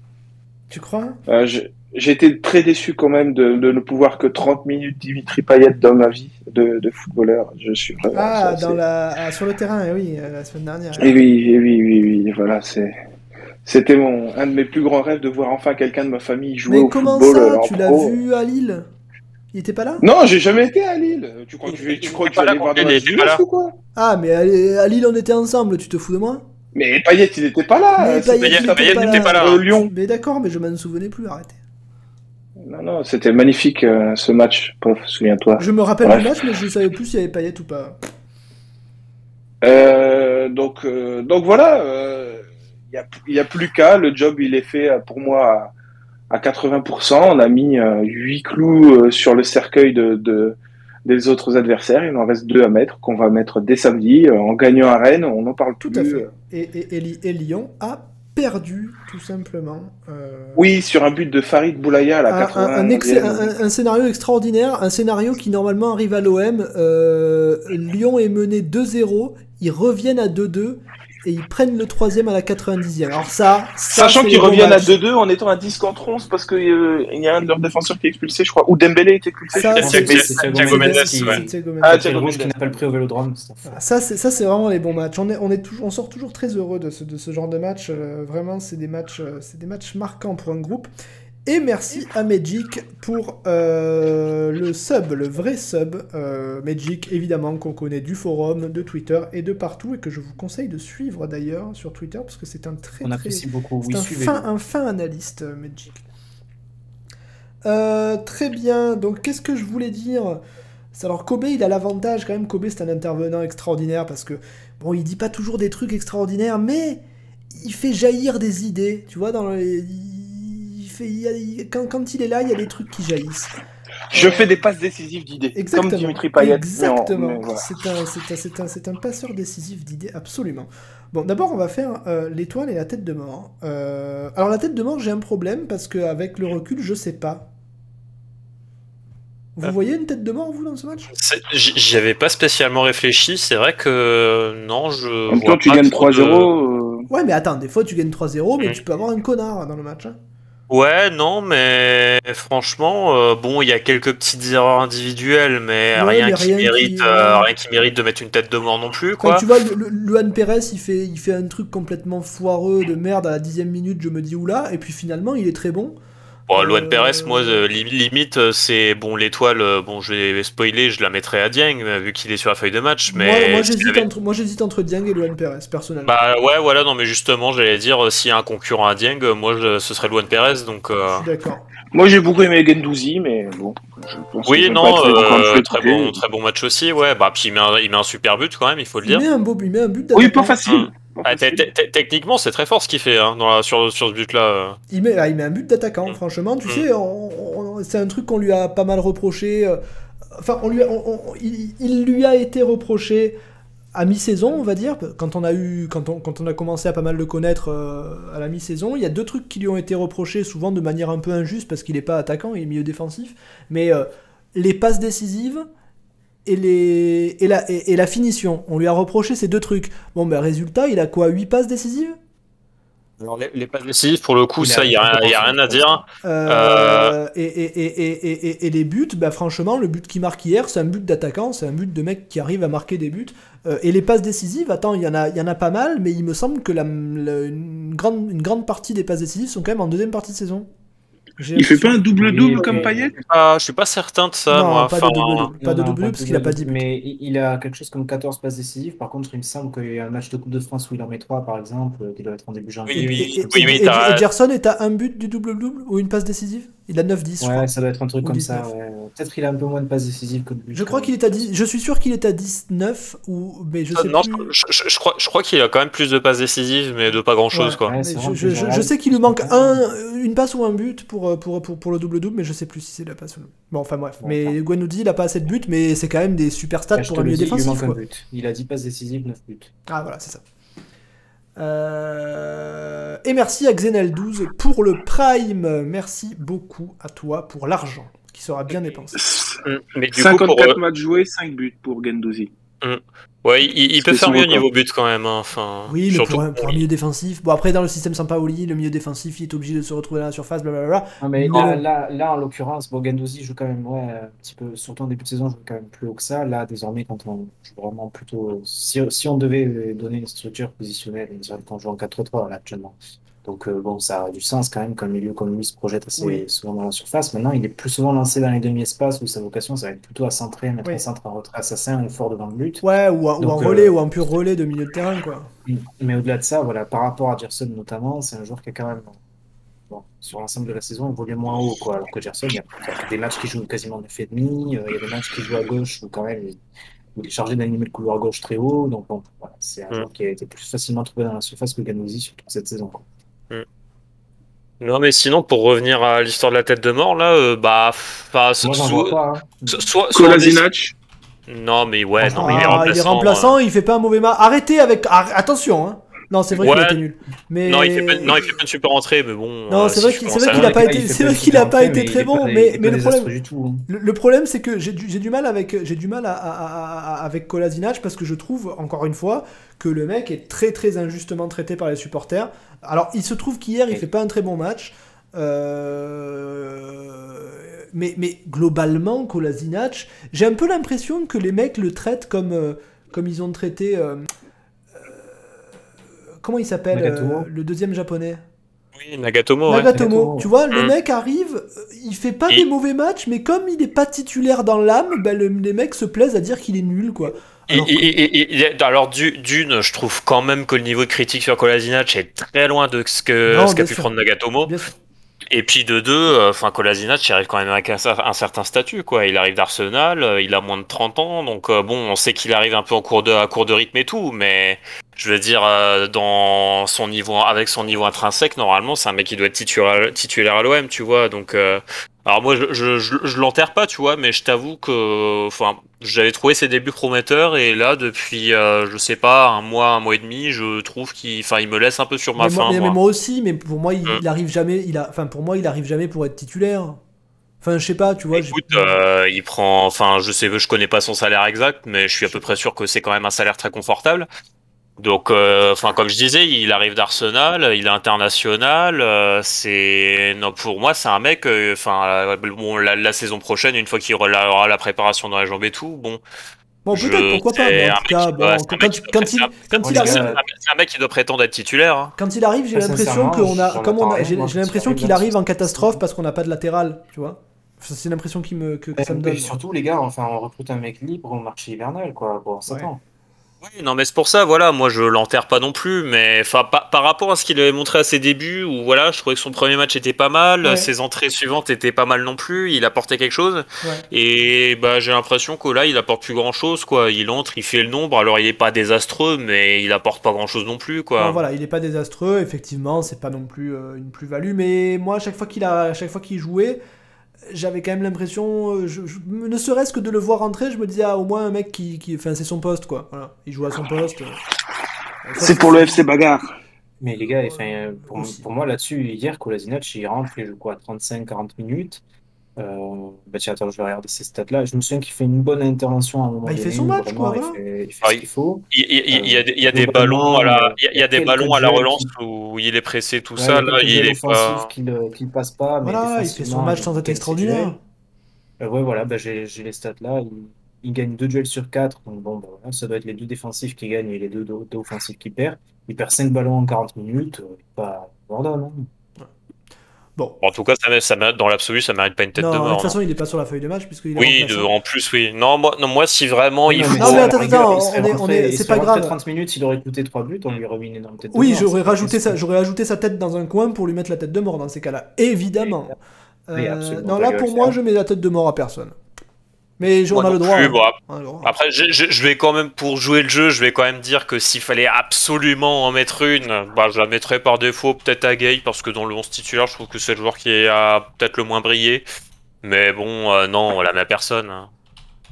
Moi, per- Bakambu. quand- il n'y a pas lieu à la mettre à quelqu'un, Bakambu, il a pas ouais, joué. si tu veux la mettre à quelqu'un, tu la mets à Alvaro qui est disponible et qui veut pas jouer et qui fait la Euh. tête parce qu'il s'est pris la tête avec un choc. Ah, mais Euh, c'est- c'est- ce qui fait rire, Ouais, c'est moi, que. moi, j'ai toujours...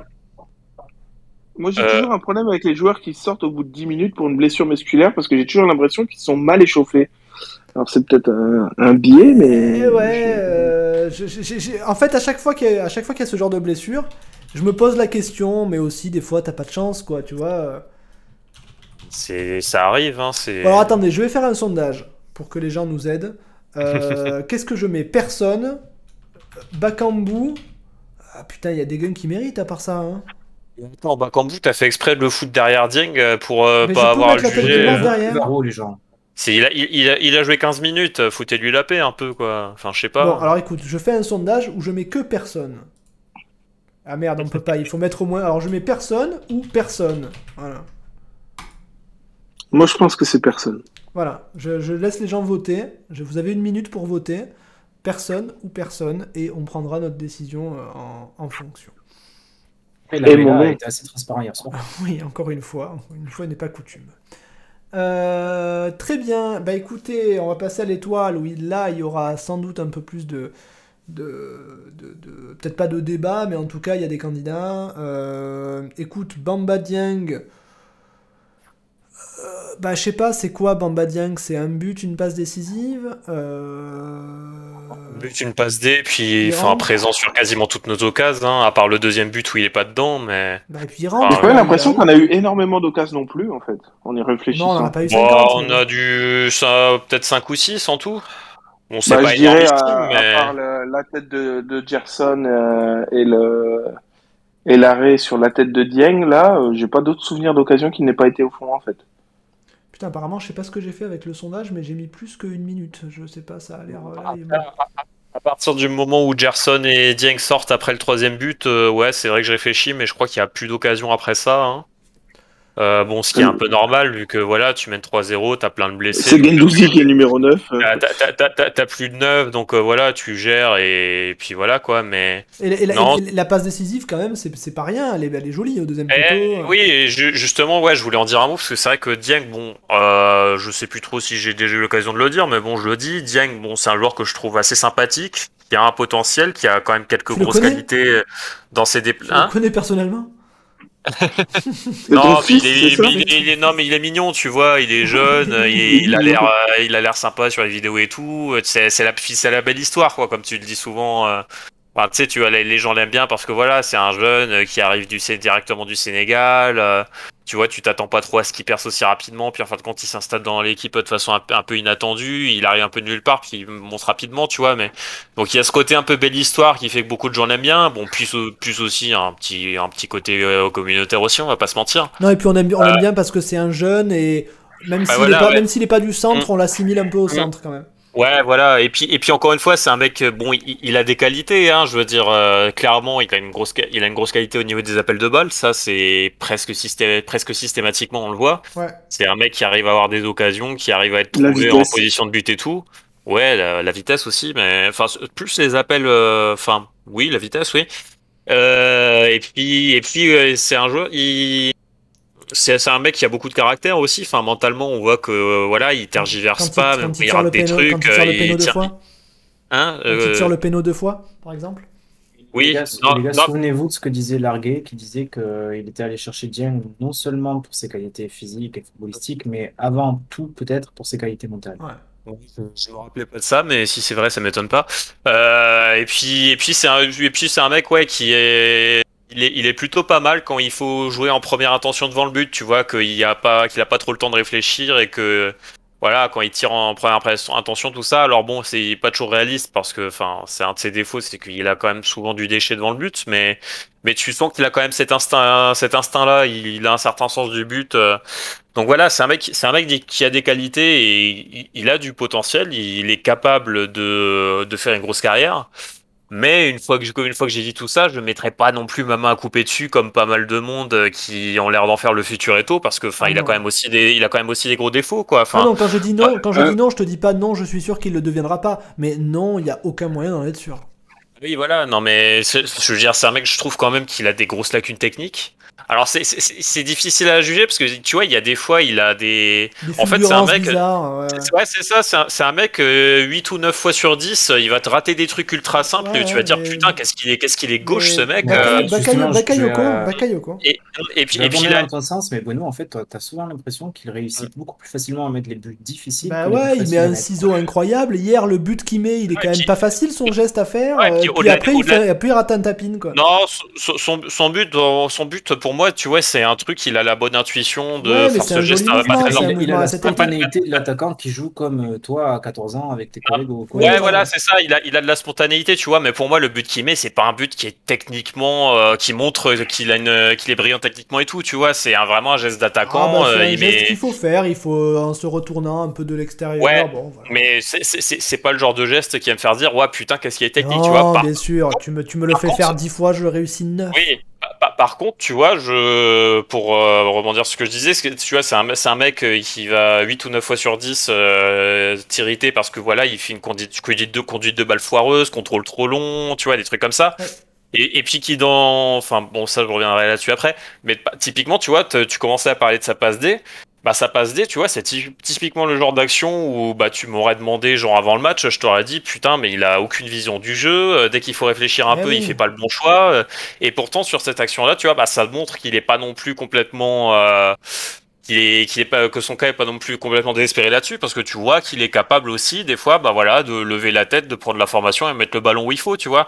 Que bon te- techniquement le ballon qu'il a à mettre, euh, il est Ah, pas bah, c'est peut-être tout, simplement qu'il est jeune et donc Mmh. irrégulier, quoi.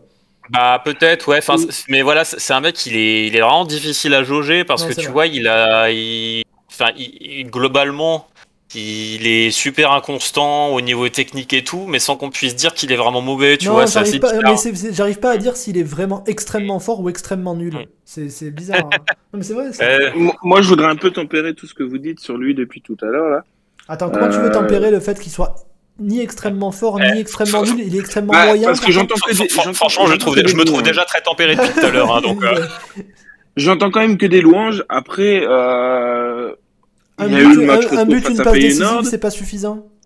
Non, non, c'est pas ça. Je parle par rapport au match de Feyenoord, surtout au match aller, où il, quand même, il croque quand même énormément. Et je me souviens aussi d'un match en, je crois que c'était hein. Monaco. Ouais, mais là, euh, contre Feyenoord, ça nous coûte, ça nous coûte quand même, pro- enfin, après, il y avait le but de Schrödinger, tout, tout ce qu'on peut voir, mais. Je veux dire, ce qui croque au final, quand tu vois qu'il te manque un but pour passer, ben, il, face à une équipe du top niveau, enfin, du top niveau, une équipe européenne, donc Mais pas oui, du il rate, il bas il niveau rate de de face Ligue à 1, face. il a un peu plus de mal. On dit, on dit Milik, Milik, Milik, mais là. enfin, C'est ça, c'est ça. Moi, je dire, je, je vais, Euh, euh, euh, Dieng, c'est des face à face qui manquent. C'est pas des tirs pas- aux abords de la surface. ça, tu vois. Bon, bah après, après encore en une fois, de- il est, il- c'est un, c'est un enfant. euh, Enfin voilà, on va pas lui en Tous ceux vouloir. qui sont en train de nous le présenter comme le futur Eto, là, comme dit Ou tous ceux qui sont en train vraiment de le mettre sur un piédestal euh, très très haut là sur Twitter, oublie complètement une chose, c'est que la qualif, je suis désolé, hein, mais les- si on ne sort pas des poules d'Europa League, c'est 80% pour Dieng.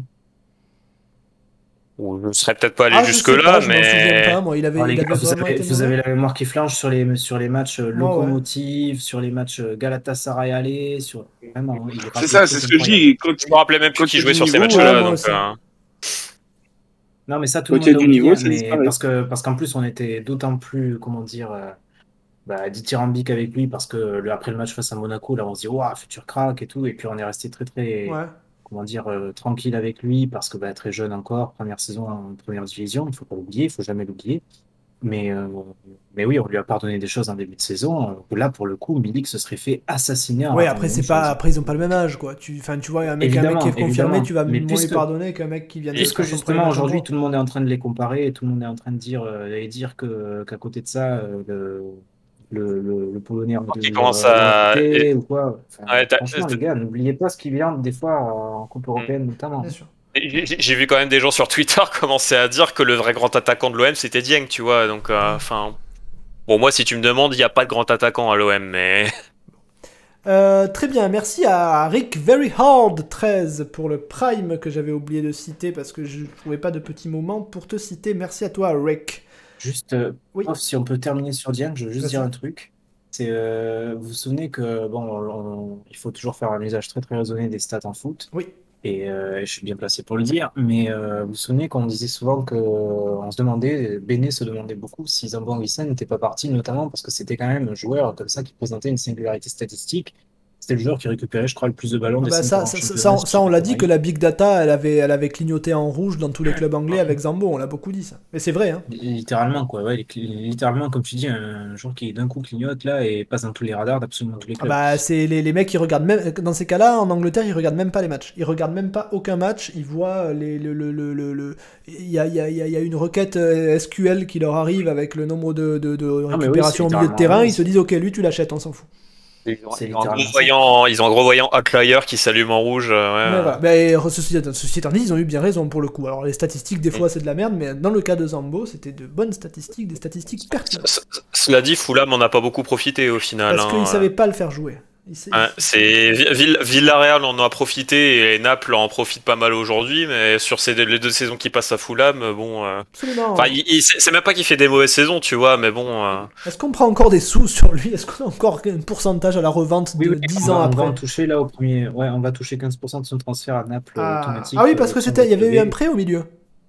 Mais là, là, actuellement, il est Mais à Naples. indemnité Ah, de voilà, formation, non L'option d'achat Et- élevée et donc euh, au 1er juillet, on touchera euh, 15% C'est un pourcentage sur le transfert ou une indemnité de formation? Est-ce qu'on a une... Parce qu'on l'a pris en post-formation, Euh, est-ce que dans ces cas-là? non, non. Je, je crois pas Non, qu'il non, soit non, on a considéré un formé à l'OM. hein. il n'est pris pas en considéré poste. formé à l'OM. Ouais. En post-formation, il n'est pas considéré formé à Et l'OM. au Par Campos contre, effectivement, au Campos, pareil, on a, on a je crois, 15% sur sa revente également. Si- Et, S'il part euh, cet s'il été, part ouais. à sa- S'il part à sa clause S'il libératoire, part au on Real pour, 9 000, pour 9 euh, millions 200. Ah, ah, mi- mine de rien, cet été, ouais, tu peux toucher du fric euh, sur Zambo, Avec, sur euh, Campos, Zambo, sur, sur, bah, sur Zambo, Lopez. tu vas le faire quoi qu'il en soit. Tu peux Oui. éventuellement toucher sur Lopez, qui est vraiment en train, là, en plus, de finir la saison très très haut avec Sassuolo. Parce Et, qu'on est euh, d'accord que par exemple, si, le, si Mbappé ne part pas au Real et prolonge au PSG, le plan B du Real, c'est forcément au Campos. Qui d'autre? Mais oui, mais oui, qui d'autre? Absolument. Oudel. Très bien. Euh, oui, bon, pour l'étoile. donc, je, je voulais, je voulais finir là pour mon, pour Ouais, mon pardon, ouais. anomalie statistique. Là, voilà. Euh, Dieng, actuellement, là, sur euh, toute compétition confondue, hein, sur la dernière année, c'est un joueur qui est dans le top 1 des, euh, des non-penalty expected goals, quoi, au niveau européen. Ah ouais. Donc, euh, ben, c'est-à-dire C'est que une anomalie dans parce qu'il n'y en a pas beaucoup et c'est pas un chiffre Ah, il- très il- pertinent Il, est ou- dans le. Non, non, non, mais c'est qu'il est dans le top 1% des... quand, quand tu compares aux attaquants. C'est pareil quand tu le compares aux, aux ailiers et. et, euh, Oui, en fait, aux ailiers tout court. Et euh, ben, en fait, là, tu le retrouves dans une catégorie où il navigue avec des mecs comme Salah, Lewandowski, euh, des gens comme ça. Quoi. Mais c'est Alors, pas, euh, oh, oh, c'est pas par rapport à son, à- aux minutes qu'il joue aussi. Si, voilà, tout est contrôlé Oui. par, euh, contrôlé par, les, euh, par les minutes qu'il joue. Ouais, mais t'es obligé, Toutes- parce que si tu toutes fais les pas valeurs ça, ramenées par. euh, oui, toutes les ram- valeurs ramenées par minute, parce que sinon, effectivement, ça va plus rien dire du tout. Mais donc, euh, voilà, Dieng, c'est un joueur qui se crée énormément d'occasions de but, qu'on arrive à trouver comme ça, euh, ben, dans, en position de frappe, euh, en prenant la profondeur, et, et souvent en très bonne position de frappe. Ouais. Mais voilà, évidemment que euh, le jour où il en convertira ne serait-ce que la moitié, aujourd'hui il n'y est pas, euh, ce sera vraiment Non, mais ça, voilà, ça- qui fera très très très mal en Ligue 1. Ça, je veux le préciser aussi parce qu'on l'a encore vu sur le chat et on le voit très souvent sur Twitter. Quand tu dis que le mec rate ses face-à-face, on te rétorque toujours Ouais, mais les face-à-face, il se les crée. Non, mais ok, les gars, mais je veux dire, vous n'êtes pas obligé de répéter bêtement ce que vous lisez sur Twitter. Vous pouvez avoir un, un- un semblant de réflexion. Euh, ok, il se les crée, c'est génial, mais si se crée des occasions pour les rater, eh ben, au final, ça fait rien. Ça fait rien. Donc, euh, vous allez me dire, oui, mais il vaut mieux se créer des occasions et les rater que ne pas s'en créer. Ben, moi, je vous réponds, bah non, c'est pareil. Euh, c'est pareil. Et d'ailleurs, je vais aussi aller plus loin. Un attaquant qui se crée pas d'o- d'occasion, ça n'existe pas, ou c'est rarissime. Donc votre comparaison, votre comparaison, elle n'a pas lieu d'être pour l'étoile. euh, moi, pour moi, il y a Luan Perez qui est dans la course, mais c'est peut-être une étoile de d'encouragement parce qu'il revient bien depuis deux matchs. Euh, C'est un vrai gros match, je trouve. Hein. Ouais. C'est que si, c'est- enfin, c'est- un match où il mériterait une étoile si on mettait des, des étoiles à tous les joueurs, mais disons que bon, en face à Dieng, c'est difficile. J'ai souvenir de deux actions où Lorient peut potentiellement nous, nous mettre un petit peu en difficulté et où il les sort, euh, soit il fait un très bon tacle et il relance proprement, soit il met en corner, mais il y a, il y a deux situations comme ça qu'il désamorce complètement. Donc euh, non, franchement, enfin, il la, il la démériterait pas. Moi, pareil, je Moi, j'ai quelque chose pour, pour euh. Moi, j'ai quelque chose pour te le. pour- Comme on hésite, pof, je te propose qu'on tienne compte du match de jeudi et donc on la donne à Luan Perez. Je, je refuse. Je vais, je vais plutôt D'accord. faire un sondage. Euh, Non mais je, je- je- je veux, je veux dire, j'ai- c'est c'est pas que je veux pas la donner à Luan Perez, mais putain, à côté t'as un mec qui rentre en cours de jeu et qui met une passe décisive et un but. Euh, Bon, je veux bien Luan Perez, il fait un bon match. Je suis très content du match de Luan Perez, mais euh, je vais faire le sondage et puis les gens vont le juger. Mais tu vas voir qu'à mon avis, euh, le, sonde- le sondage, ça va, ça va, ça va. il- Enfin, tu vois, il y aura, pas 51, euh, 49 à mon avis. Mets ta vie, tu comprends? Puis, bah, puis de toute façon, oui, sur ce genre de match, on sait que le plus dur, voilà, c'est de débloquer le compteur et de passer devant au score. Ouais. Et voilà, ça, c'est ça, c'est Dieng qui te l'apporte. Donc, euh, c'est compliqué de la mettre à un autre joueur quand même, je trouve. Bon, hein. écoute, je vais rajouter Camara au sondage, juste pour qu'il y ait trois choix. Gendouzi. Et si tu veux, je rajoute Guendouzi aussi. Allez.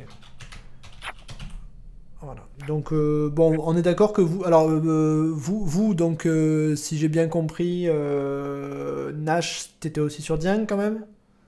Non, non, non, moi, euh, pour Luan Perez. Ah ouais? Bon. Euh, Kobe, alors, du coup, pour ce Luan match Perez. Pour ce, pour ce Luan match Perez.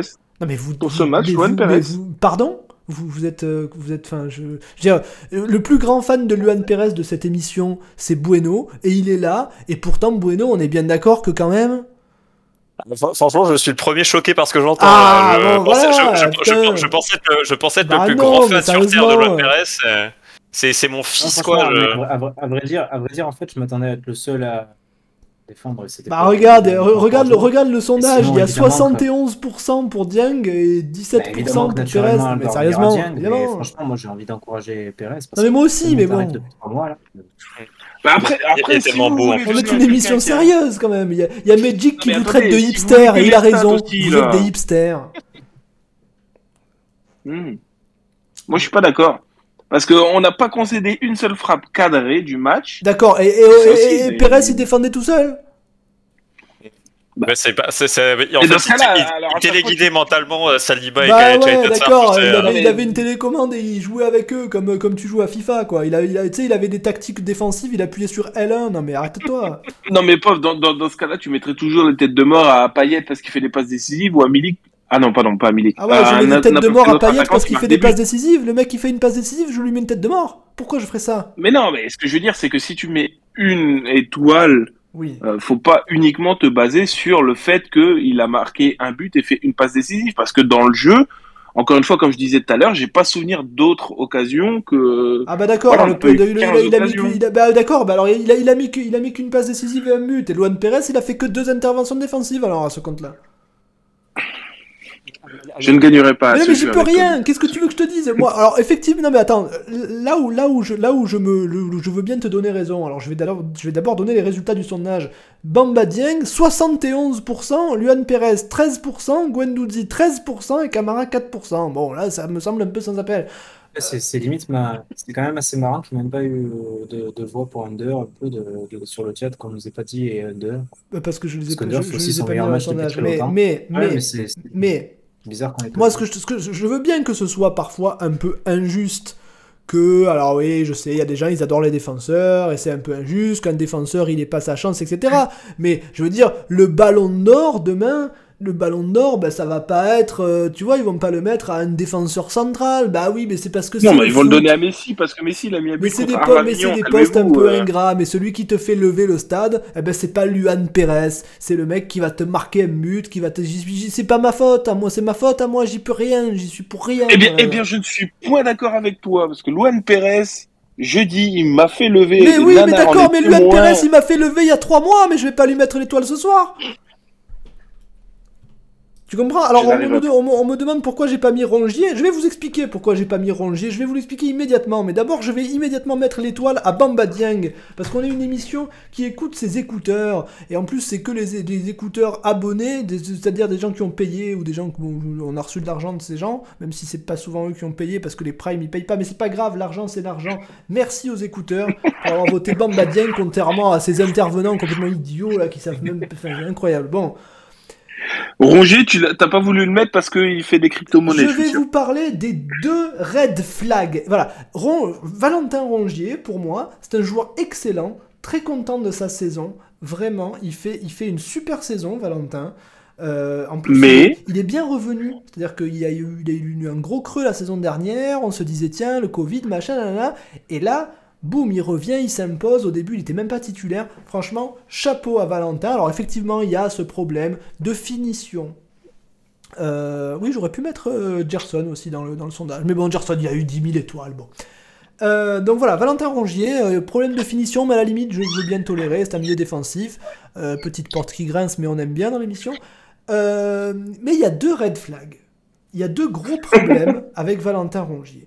Le premier problème, c'est cette espèce de musculation là. Alors, je, je- bon, vous le savez parce que je vous ai déjà fait ce cinoche avec Morgan Sanson. On a vu, on voit où il est maintenant, entre parenthèses, c'est-à-dire nulle part. Euh, Il va revenir, tu vas non, il voir. va pas revenir. Le Il seul, le- le que je fais revenir, c'est c'est Maxime Lopez. Et Maxime Lopez, s'il revient d'ailleurs avec le pourcentage, on se devra se donner des soins nous-mêmes. Euh, Valentin Rongier est en train de devenir culturiste professionnel.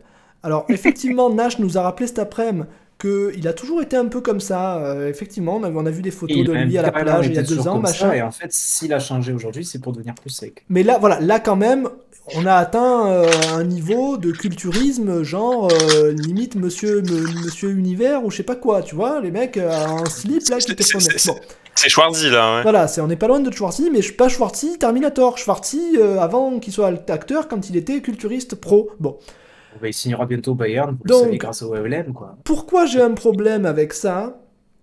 J'ai un problème avec ça parce que non seulement se muscler comme ça, je trouve ça ringardos et, et, je trouve que c'est, je sais pas, je, trouve ça, j'aime pas ça. Je trouve ça bizarre, je trouve ça narcissique, un peu déplacé. Je trouve, je sais pas, un mec qui est vraiment ultra méga musclé, mais des biceps de 1 mètre machin. Je, bon, après je suis hétéro, donc je sais pas, je peux pas, je trouve pas ça, ça, ça me fait pas, tu vois, ça me fait pas monter au plafond. Bon. Euh, et en plus, et c'est là où je, je- je- j'en viens au point, pour moi, se muscler le haut du corps et les bras comme ça, c'est prendre le risque de euh, déséquilibrer son corps et que ça change son profil de joueur. Et je, suis désolé, mais les gens vont me dire, mais, mais qu'est-ce que tu racontes, machin? Eh ben, ça existe. Euh, J'ai parlé de Morgan Sanson qui, du jour au lendemain, s'est Ah, dit Tiens, si je prenais lui-même. 20 kilos Il de muscle, est-ce que je serais pas meilleur Il a pris 20 kilos de muscle, il était 10 fois plus Alors non, nul. non, non, pas f- à ce moment-là, il faut qu'on raconte l'histoire en entier. En fait, Sanson à Montpellier déjà s'était fait les croisés. Ouais. Et donc, euh, bah, très rapidement, un des trucs, seul truc que tu peux faire, c'est comme ça, la musculation de tout le reste du corps. Même d'ailleurs, en fait, des quadriceps. Ah oui, oui, d'accord, parce que hein. tu peux, tu peux rien faire au niveau des jambes, alors du coup, tu, lèves- tu lèves des haltères. Et c'est littéralement ce qu'avait dit euh, Sanson, c'était que Ouais. pendant cette période comme ça de quasi-oisivité, Et bah, après, il tu avait joues, quasiment tu que joues ça en à courant faire sur les mains aussi après? Et justement, ensuite, il s'est rendu compte que euh, il avait, il avait perdu beaucoup en mobilité et que c'était plus du tout lié à son genou. Le préparateur physique lui répétait que c'était absolument OK. Il s'était aussi préparé mentalement à resoumettre son genou aux mêmes pressions et Ouais. aux mêmes variations de rythme et, autres, et ainsi de suite. Mais, euh, mais il avait fini par comprendre en arrêtant au bout d'un moment quand même aussi la musculation du haut du corps que non, c'était vraiment d'avoir pris tant de masse musculaire en haut du corps Bah qui lui ouais. avait fait perdre une certaine mobilité. une certaine- Mais il racontait que tout ça était parti en fait de sa blessure et donc D'accord, mais bah, c'est mais sachant c'est- c'est- plus c'est- c'est où pas faire toujours passer son- grave. Euh, entraînement. tu, tu peux, tu peux aussi changer de profil de joueur et ça, te- et ça peut être bénéfique. Mais tu je sais pas, quand tu es déjà bon dans ton profil, pourquoi tu, pourquoi tu te muscles comme ça, les bras? Ah, tu- tu- Je veux dire, Alors, on a voilà, eu cette discussion plusieurs fois. On se fout de la gueule de Sanson qui euh, est parti du mec gringalé pour devenir euh, Schwarzenegger et qui au passage est devenu au foot, très bien.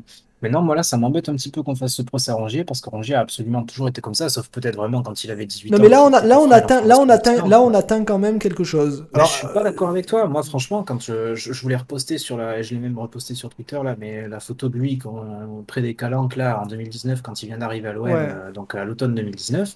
Rongier, il était euh, encore plus volumineux à cette époque. Aujourd'hui, en fait, je pense qu'il a plus ou moins la même masse je musculaire. suis pas sûr. Moi je demande qu'on prenne un mètre mais ruban pour mesurer les biceps. Puis attends, le match, le match contre Lorient, il l'a joué avec ce physique-là, il a été très bon. Enfin, je veux dire, les matchs d'avant Et oui, aussi. surtout, donc, c'est euh, ça. euh, Ok, à- à mais, mais, non, on est d'accord que c'est ringard au moins à minima. Esthétiquement, c'est dégueulasse. Ah, mais bon, on n'est pas ici pour voilà, euh, juger bon. ça. euh. Je, moi, moi l'esthétique, je suis, enfin voilà, je cherche pas à avoir des relations sexuelles avec. Donc, euh, moi, moi, moi, moi, je, il y a que Luan Perez euh, dans ce cas-là, moi, pour moi. Donc, euh. Non mais bon voilà, je sais pas, je... t'as l'impression de ces mecs qui te disent ouais plus j'aurai de muscles, plus je vais être séduisante, tu vois, parce que c'est ça, euh, tu t'arrêtes plus quoi, ça, je, je sais pas, je trouve ça ringard. Sincèrement, je pense aussi que ça va mettre en lien avec la, la personnalité des joueurs et le côté très très euh, travailleur, perfectionniste et autres. Et. Rongier euh, le racontait d'ailleurs dans son, son numéro, là, je sais plus, c'était un équivalent d'un truc façon intérieur sport, là, c'était avec euh, Mohamed Bouafzi, là, Ouais. racontait que lui avait toujours été au centre de formation et avant ça, même en école de foot et tout, le mec euh, vraiment pas le plus talentueux, mais qui a toujours cherché comme ça à travailler. Oui, mais après, après, pour, euh, après, ouais, on le sent voilà, ça un peu chez des, chez, joueurs, on le sent que même c'est- très prégnant chez Rongier, il y a une sorte Ouais. comme ça, un petit peu de. de vengeance, parce que quand de- il était non, jeune, il devait être un peu gringalé comparé à ses collègues dans le centre de formation. ça. Non, je pense que c'est vraiment dans le sens perfectionniste. Il va Peut-être absolument tout faire pour être, euh, pour être au niveau comme ça physiquement. Et euh, il sait très bien qu'il va pas euh, enchaîner des, des rushs de 45 mètres, dribbler lui mec et marquer des buts comme en mettait Messi en 2008. Bon, maintenant, il en met plus. C'est un autre problème. Mais euh, je pense que voilà, c'est un gars qui, s'est, qui, s- qui a tout passé comme ça dans un professionnalisme exacerbé euh, pour euh, prendre peut-être. le plus grand soin de son corps, en faire un temple et tout. Mais pour autant, voilà, ça m'emmerde un peu qu'on fasse ce procès euh, Mais moi, je aujourd'hui à lui Angers, fais. parce que pour moi, s'il y a une évolution pour lui ces deux, trois dernières années, c'est qu'il est devenu plus sec. Peut-être, peut-être, soit. Mais tout ça est à mettre en corrélation avec le deuxième red flag qui lui est le pire de tous et qui lui est Ah, là, là, absolument. tu peux y aller. Ah, alors là, voilà, alors là, j'attends, j'attends de voir certaines personnes qui vont peut-être essayer de me contredire, mais alors là, il va falloir trouver de bons arguments puisque Rongier Valentin est fan de NFT. Il a un avatar de singe débile. Euh, et donc il a euh, fait une interview en disant qu'il aime bien les NFT euh, et qu'il aime bien les cryptos et machin. Et ça, c'est un alors, attends, eh, fi- fi- fi- figure-toi que je viens de regarder du coup et il a Il a changé enlevé. sa Mais photo. pourquoi il a enlevé? Parce qu'il a payé un million et qu'il vaut 20 balles maintenant. Voilà pourquoi il a enlevé. Parce qu'il s'est dit, ah, je me suis fait avoir. Bon, bah tant pis, alors je le, je le jette. C'est c'est tout. Il a, il, a, il, a, il a retiré par obligation. Mais au moment où il achète, il est à fond dedans. Et bon, même s'il s'aperçoit que c'est une connerie, c'est trop tard. Ça veut dire que ne serait-ce qu'être intéressé par ça à la base, excusez-moi, mais c'est être un peu con. Euh, euh, et, oui, parce que vous savez que les NFT, là, euh, il y a. je crois qu'il y a 70% des NFT qui ont été vendus il y a 3 mois qui valent plus rien maintenant. C'est une catastrophe absolue, c'est une chute. Enfin, il y a des mecs qui ont réussi ponctuellement à se faire beaucoup de pognon là-dedans et c'était le but. Et maintenant, ça se casse la gueule. Bon, bref, on va pas parler crypto ici, c'est pas le but parce que c'est de la grosse merdasse. Mais c'est le deuxième red flag de Valentin Rongier. Donc, euh, la gonflette plus les NFT, j'ai pas l'impression que ce mec-là pourrait devenir mon pote. Vous, oui? Non. Vous vous sentez, vous, une soirée avec Rongier où il te dirait Ouais, hier j'ai soulevé 40 développés, euh, j'ai sou- j'ai- hier, putain, tu as vu la masse que j'ai pris, et en plus, je me suis acheté une photo de singe là, c'était un régal. Vous vous sentez d'avoir ces discussions-là? Malheureusement, je pense que voilà, tu as un petit peu dépeint l'archétype un peu du, du footballeur qui a des passions euh, qu'on partagerait pas nécessairement et avec qui on pourrait pas trop parler de Nietzsche et, et autres, mais, mais bon, sans- aller jusque-là, non, je pense que c'est c'est loin d'être euh, le mec le plus, le plus chiant avec qui discuter de l'effectif, je pense. Et, Oui, peut-être que les autres, tu vas leur parler, ils vont te dire Ouah, tu as vu les nouvelles pompes Nike et les nouvelles machins? Oh putain, regarde la sacoche Gucci que j'ai acheté Oh, tu as vu, tu as vu Ouais, c'est pas mieux, c'est peut-être pas mieux. Mais non, Euh, je euh, pense, sur, euh, la, sur la paire de Nike, je valide pas trop, hein, Oui, bien sûr. tu collectionnes les sneakers, on le sait, Kobe. On le sait que tu claques tout ton pognon dans les sneakers.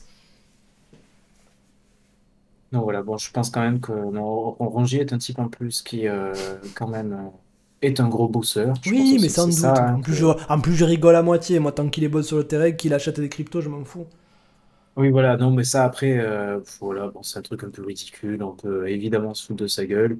Euh, néanmoins, euh, voilà, il y a des, il y a des jeux, il y a des choses euh, beaucoup, beaucoup plus graves dont se sont rendus coupables certains, certains joueurs de foot en Ligue 1 ces dernières vrai. années.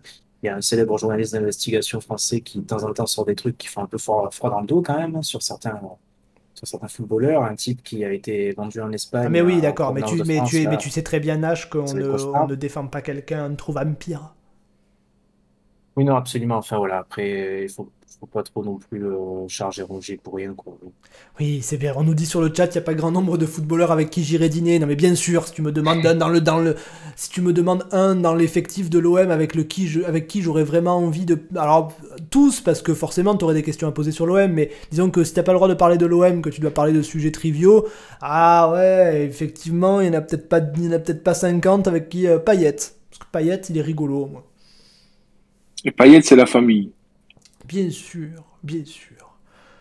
Bon, euh, très bien. Bah, écoutez, mine de rien, euh, il nous reste une demi-heure. On est, je pensais qu'il nous resterait plus. Bon, moi, j'ai, moi, j'ai pas grand-chose d'autre à dire euh, sur, le, sur le match de, sur la sur la demi-finale. J'ai, j'ai pas grand-chose à dire. Tout a été dit. On va pas, on va pas, enfin, on va, enfin, je vais pas y passer deux heures. c'est bidon, c'était nul. Ça revient à ce que j'ai dit à la précédente émission. Ceux qui ont écouté la précédente émission, euh, où on a développé un peu euh, pourquoi l'OM était nul dans les grands matchs, bah, c'est exactement pour ça. Euh, bon, voilà, c'est, c'est, c'est, il s'est passé, comment dire, je vais pas dire ce qui devait se passer. Moi, je suis pas du genre à venir dire ouais, je vous l'avais dit, machin, alors que je le fais toute la journée en rigolant avec Dieng, mais sur Twitter. Mais, mais globalement, c'est un match qu'on aurait pu gagner, etc. Mais c'est un match que je suis pas du tout étonné qu'on n'ait pas gagné. Quoi. Voilà, alors Kobe, peut-être il va nous dire un mot, parce que Kobe, monsieur Kobe était au stade. Oui, voilà. Alors déjà, euh, un gros big up à tous ceux que j'ai pu voir sur Marseille. Même, euh, même Nanar même Nanar. Bon. Bon, même si parfois il a des remarques de Nanar, mais bon, ça reste quand même, ça reste quand même Nanar. Oui. Euh, a- apparemment, j'ai cru comprendre qu'il ignorait que tu étais réunionnais.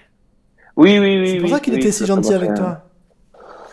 Oui, voilà, il avait pas compris du coup. euh, il m'a fait fait dormir 10 ans que- euh, que vous sur êtes le canapé quand même. Quoi. Il m'a fait dormir sur le canapé quand il a fait ça. donc, euh, voilà. J'ai pas eu le droit à Dehors, il a mis dehors. non, non, non, voilà. Voilà, donc euh, y avait, on a vu VDN, on a, on devait voir Ras, mais Ras, euh, il a disparu dans la foule. Ouais, parce que Ras était avec son grand-père, c'était c'était compliqué. On a vu Duff également. Oui. Donc, je sais pas s'il est là sur le chat, mais en tout cas, salut à toi, Duff. Donc vraiment, c'était vraiment cool de, de, de voir ça. J'étais jamais allé au Vélodrome nouvelle version. Euh, je suis officiellement le chat noir parce que deux matchs de l'OM, zéro occasion. vrai. Donc euh, j'ai décidé de, de m'abstenir d'aller euh, soutenir à Rennes et de retourner pour le dernier match face à Strasbourg. Euh, vu du, honnêtement, vu du stade, euh, le plus, les plus belles choses qu'on a vues, ça vient du public. Le tifo était incroyable. Vous étiez Euh, loin des vraiment. méchants? Euh, on était à l'opposé des méchants, mais ça nous a pas empêché de nous faire gazer quand même euh, au bout de 10 minutes de jeu. On n'a pas compris. Euh, toute la tribune s'est fait gazer par, par les CRS quand. euh, Ah quand ouais, ils ont euh, envoyé des lacrymos dans les, dans les tribunes? Bah, je sais pas si c'était dans les tribunes, mais d'après ce que j'ai compris, il y avait des ultras de Feyenoord qui ont attaqué des familles marseillaises sur le parvis et ils Ah, ont gazé. ouais, avec le vent, ouais, et tout est rentré dans le stade en Oui, fait. ça arrive, ça. Donc, euh, donc on s'est fait gazer comme ça. Après, euh, honnêtement, vu du stade, à aucun moment on a vraiment senti que on, on allait pouvoir marquer un but quoi. Ouais. Euh, les quelques frissons qu'on a eu, fallait que ce qu'on soit il sur la fallait qu'on en marque Fred. deux. Voilà, mais après un, tu sais jamais, hein, ça peut aller en prolongation, Ouais. il peut y avoir un coup de pied arrêté, etc. Euh, Ouais, mais n'oublie pas qu'il y avait Mandanda pour les pénaux. hein. Ouais, euh, ouais, c'est vrai. Donc en fait, tant mieux qu'on n'a pas été au pénalty, ça aurait été encore pire. Non, mais vraiment, euh, en plus, j'ai fait la- la- la- l'aller en avion avec des supporters de Feyenoord et le retour aussi. Ah oui, tu nous en as Ouais, parlé, c'était c'était, enfin, je veux dire que tu, tu- dans l'avion, tu nous as dit oui, ça va partir en couille et tout, euh, c'est-à-dire. Mais c'est-à-dire qu'en fait, on était quatre ou cinq supporters marseillais. euh, Non mais vous aviez des casquettes maillots. et compagnie ou? Oui, on avait les maillots. Moi, moi j'avais le maillot. Il y en avait qui avaient les survêtes, les casquettes, etc. Sauf que on, on s'est très vite rendu compte qu'on était vraiment en infériorité numérique dans l'avion, quoi. Ouais. Donc, euh, c'est-à-dire que il y avait vraiment que des des, des Flamands ou des Néerlandais, vluch de vluch, de- comme je les appelle. Euh, et c'était c'était des ultras. euh, euh, J'en j'en tiens pour preuve. euh, Mais quoi, ils vous ont la- Non, non, mais la, la, la, la fille devant moi avait la date du euh, de fondation du Feyenoord tatouée au poignet, quoi. Non mais d'accord, mais je veux dire, ils ont, ils, vous ont, Donc, ils vous ont euh, rien fait, ils vous ont même pas parlé, quoi, ils vous ont pas, ils vous ont pas provoqué. Bon, ça a chambré, ça a chambré un peu gentiment. Ça, euh, c'est normal, à la limite, entre supporters. Est-ce que vous aviez l'impression Voilà, qu'au euh, moindre mot de travers, ils vous jetaient de l'avion? Non, Bon. non, non. Par contre, après en ville, je sais que c'était assez chaud. Ah, en ville, oui, mais en ville, c'était pas les, peut-être pas les mêmes. Non, non, c'était pas les mêmes. euh, et puis même euh, au niveau des euh, le le, le- comment ça s'appelle Le- Les déplacements étaient ultra encadrés. Enfin, Ouais. je veux dire. Ouais, mais même en cadre, il y a eu vraiment, quand même des incidents. hein. Ouais, le- le- leur fan zone là, en plus avec la drache qui leur est tombée sur la gueule, bien, fait, pour eux, bien fait. Pour une fois, enfin, même si la dra- à un moment, on s'est même dit avec VDN que peut-être que le match n'aurait pas lieu. Bon. Ah, ouais. Finalement, il a eu lieu, malheureusement. Mais bon. Oui, putain, t'imagines encore un match décalé?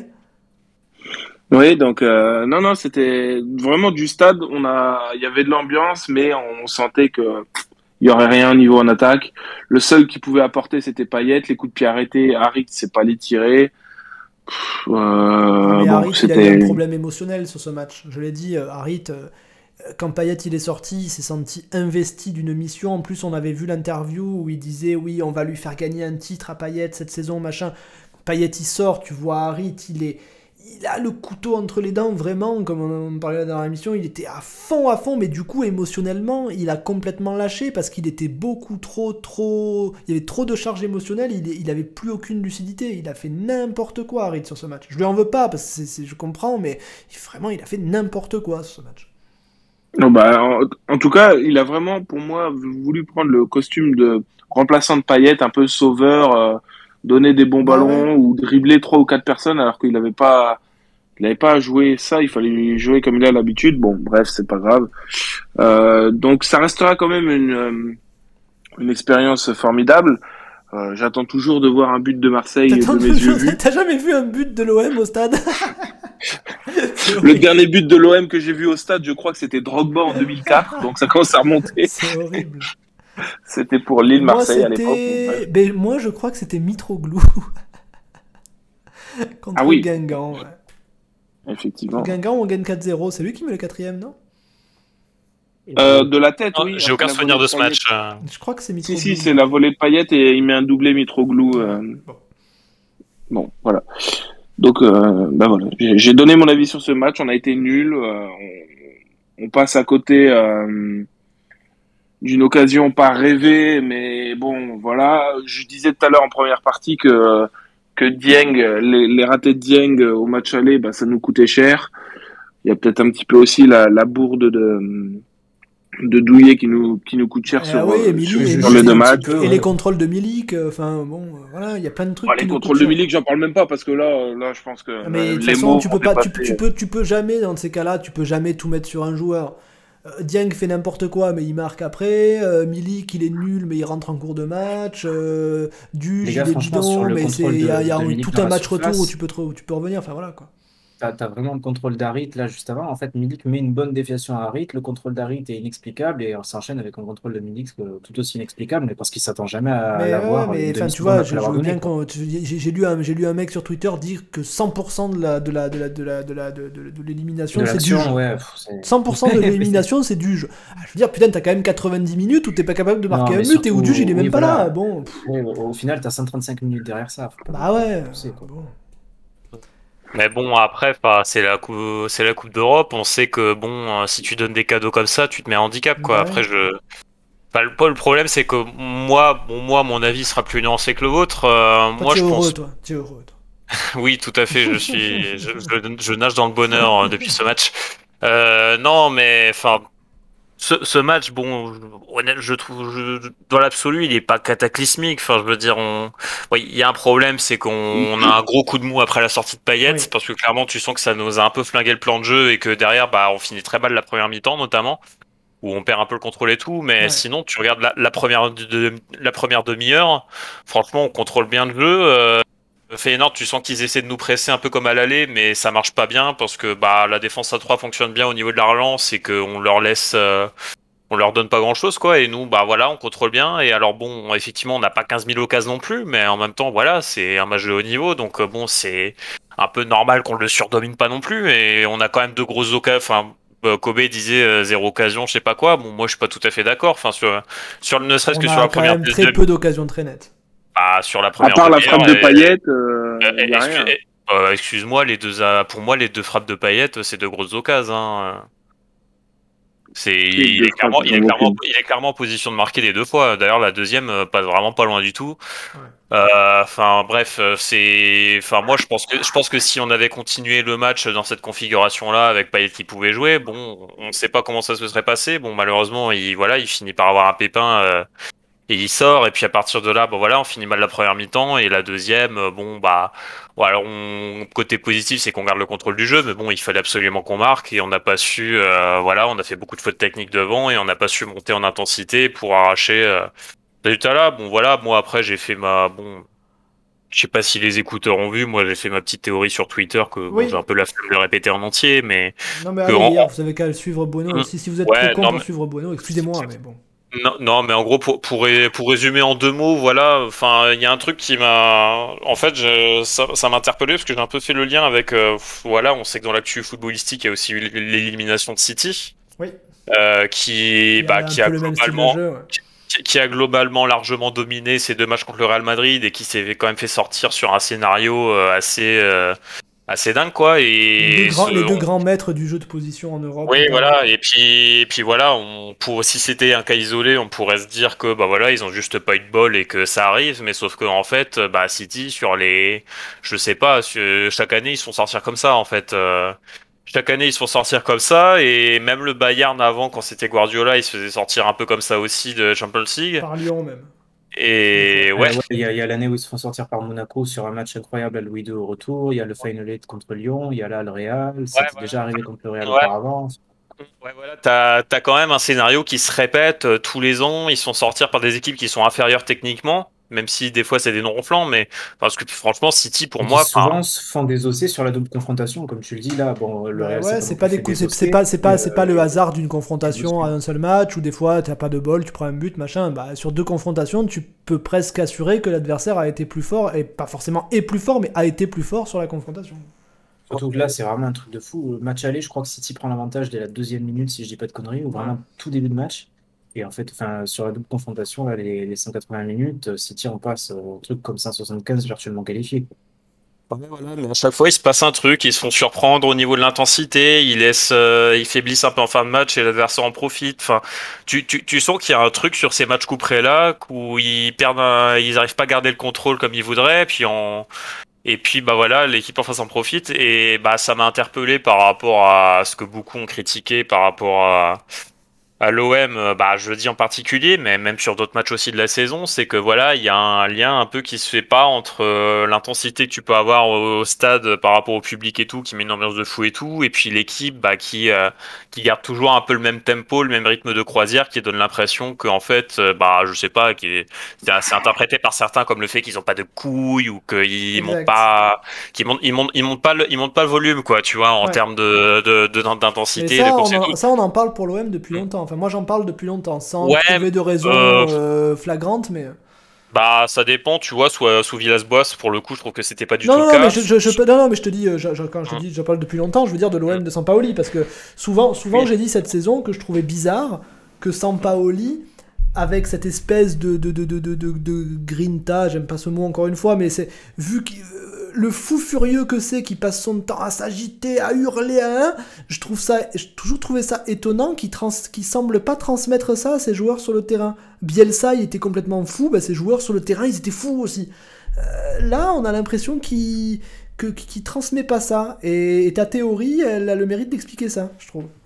Voilà, puis donc, bah, ma théorie, du coup, bah, c'est que, en fait, c'est lié au, à ce foot de position qui est en plus euh, pratiqué de façon très orthodoxe par Guardiola et Sampaoli, euh, qui, voilà, qui demande, euh, bah, ça demande à être, euh, à être réglé comme du papier à musique, euh, faut que, Voilà, c'est d'un point de vue tactique et tout, c'est euh, tu peux pas trop te permettre de dévier du plan. Donc voilà, il y a un rythme bien spécifique à maintenir pour voilà pour pas remonter le bloc trop vite, euh, histoire de pas laisser d'espace, mais en même temps euh, garder le bénéfice des décalages et tout. Enfin bref, pas. De Oui, façon, tu veux dire que ça demande tellement de concentration que t'as pas de place pour euh, les couilles.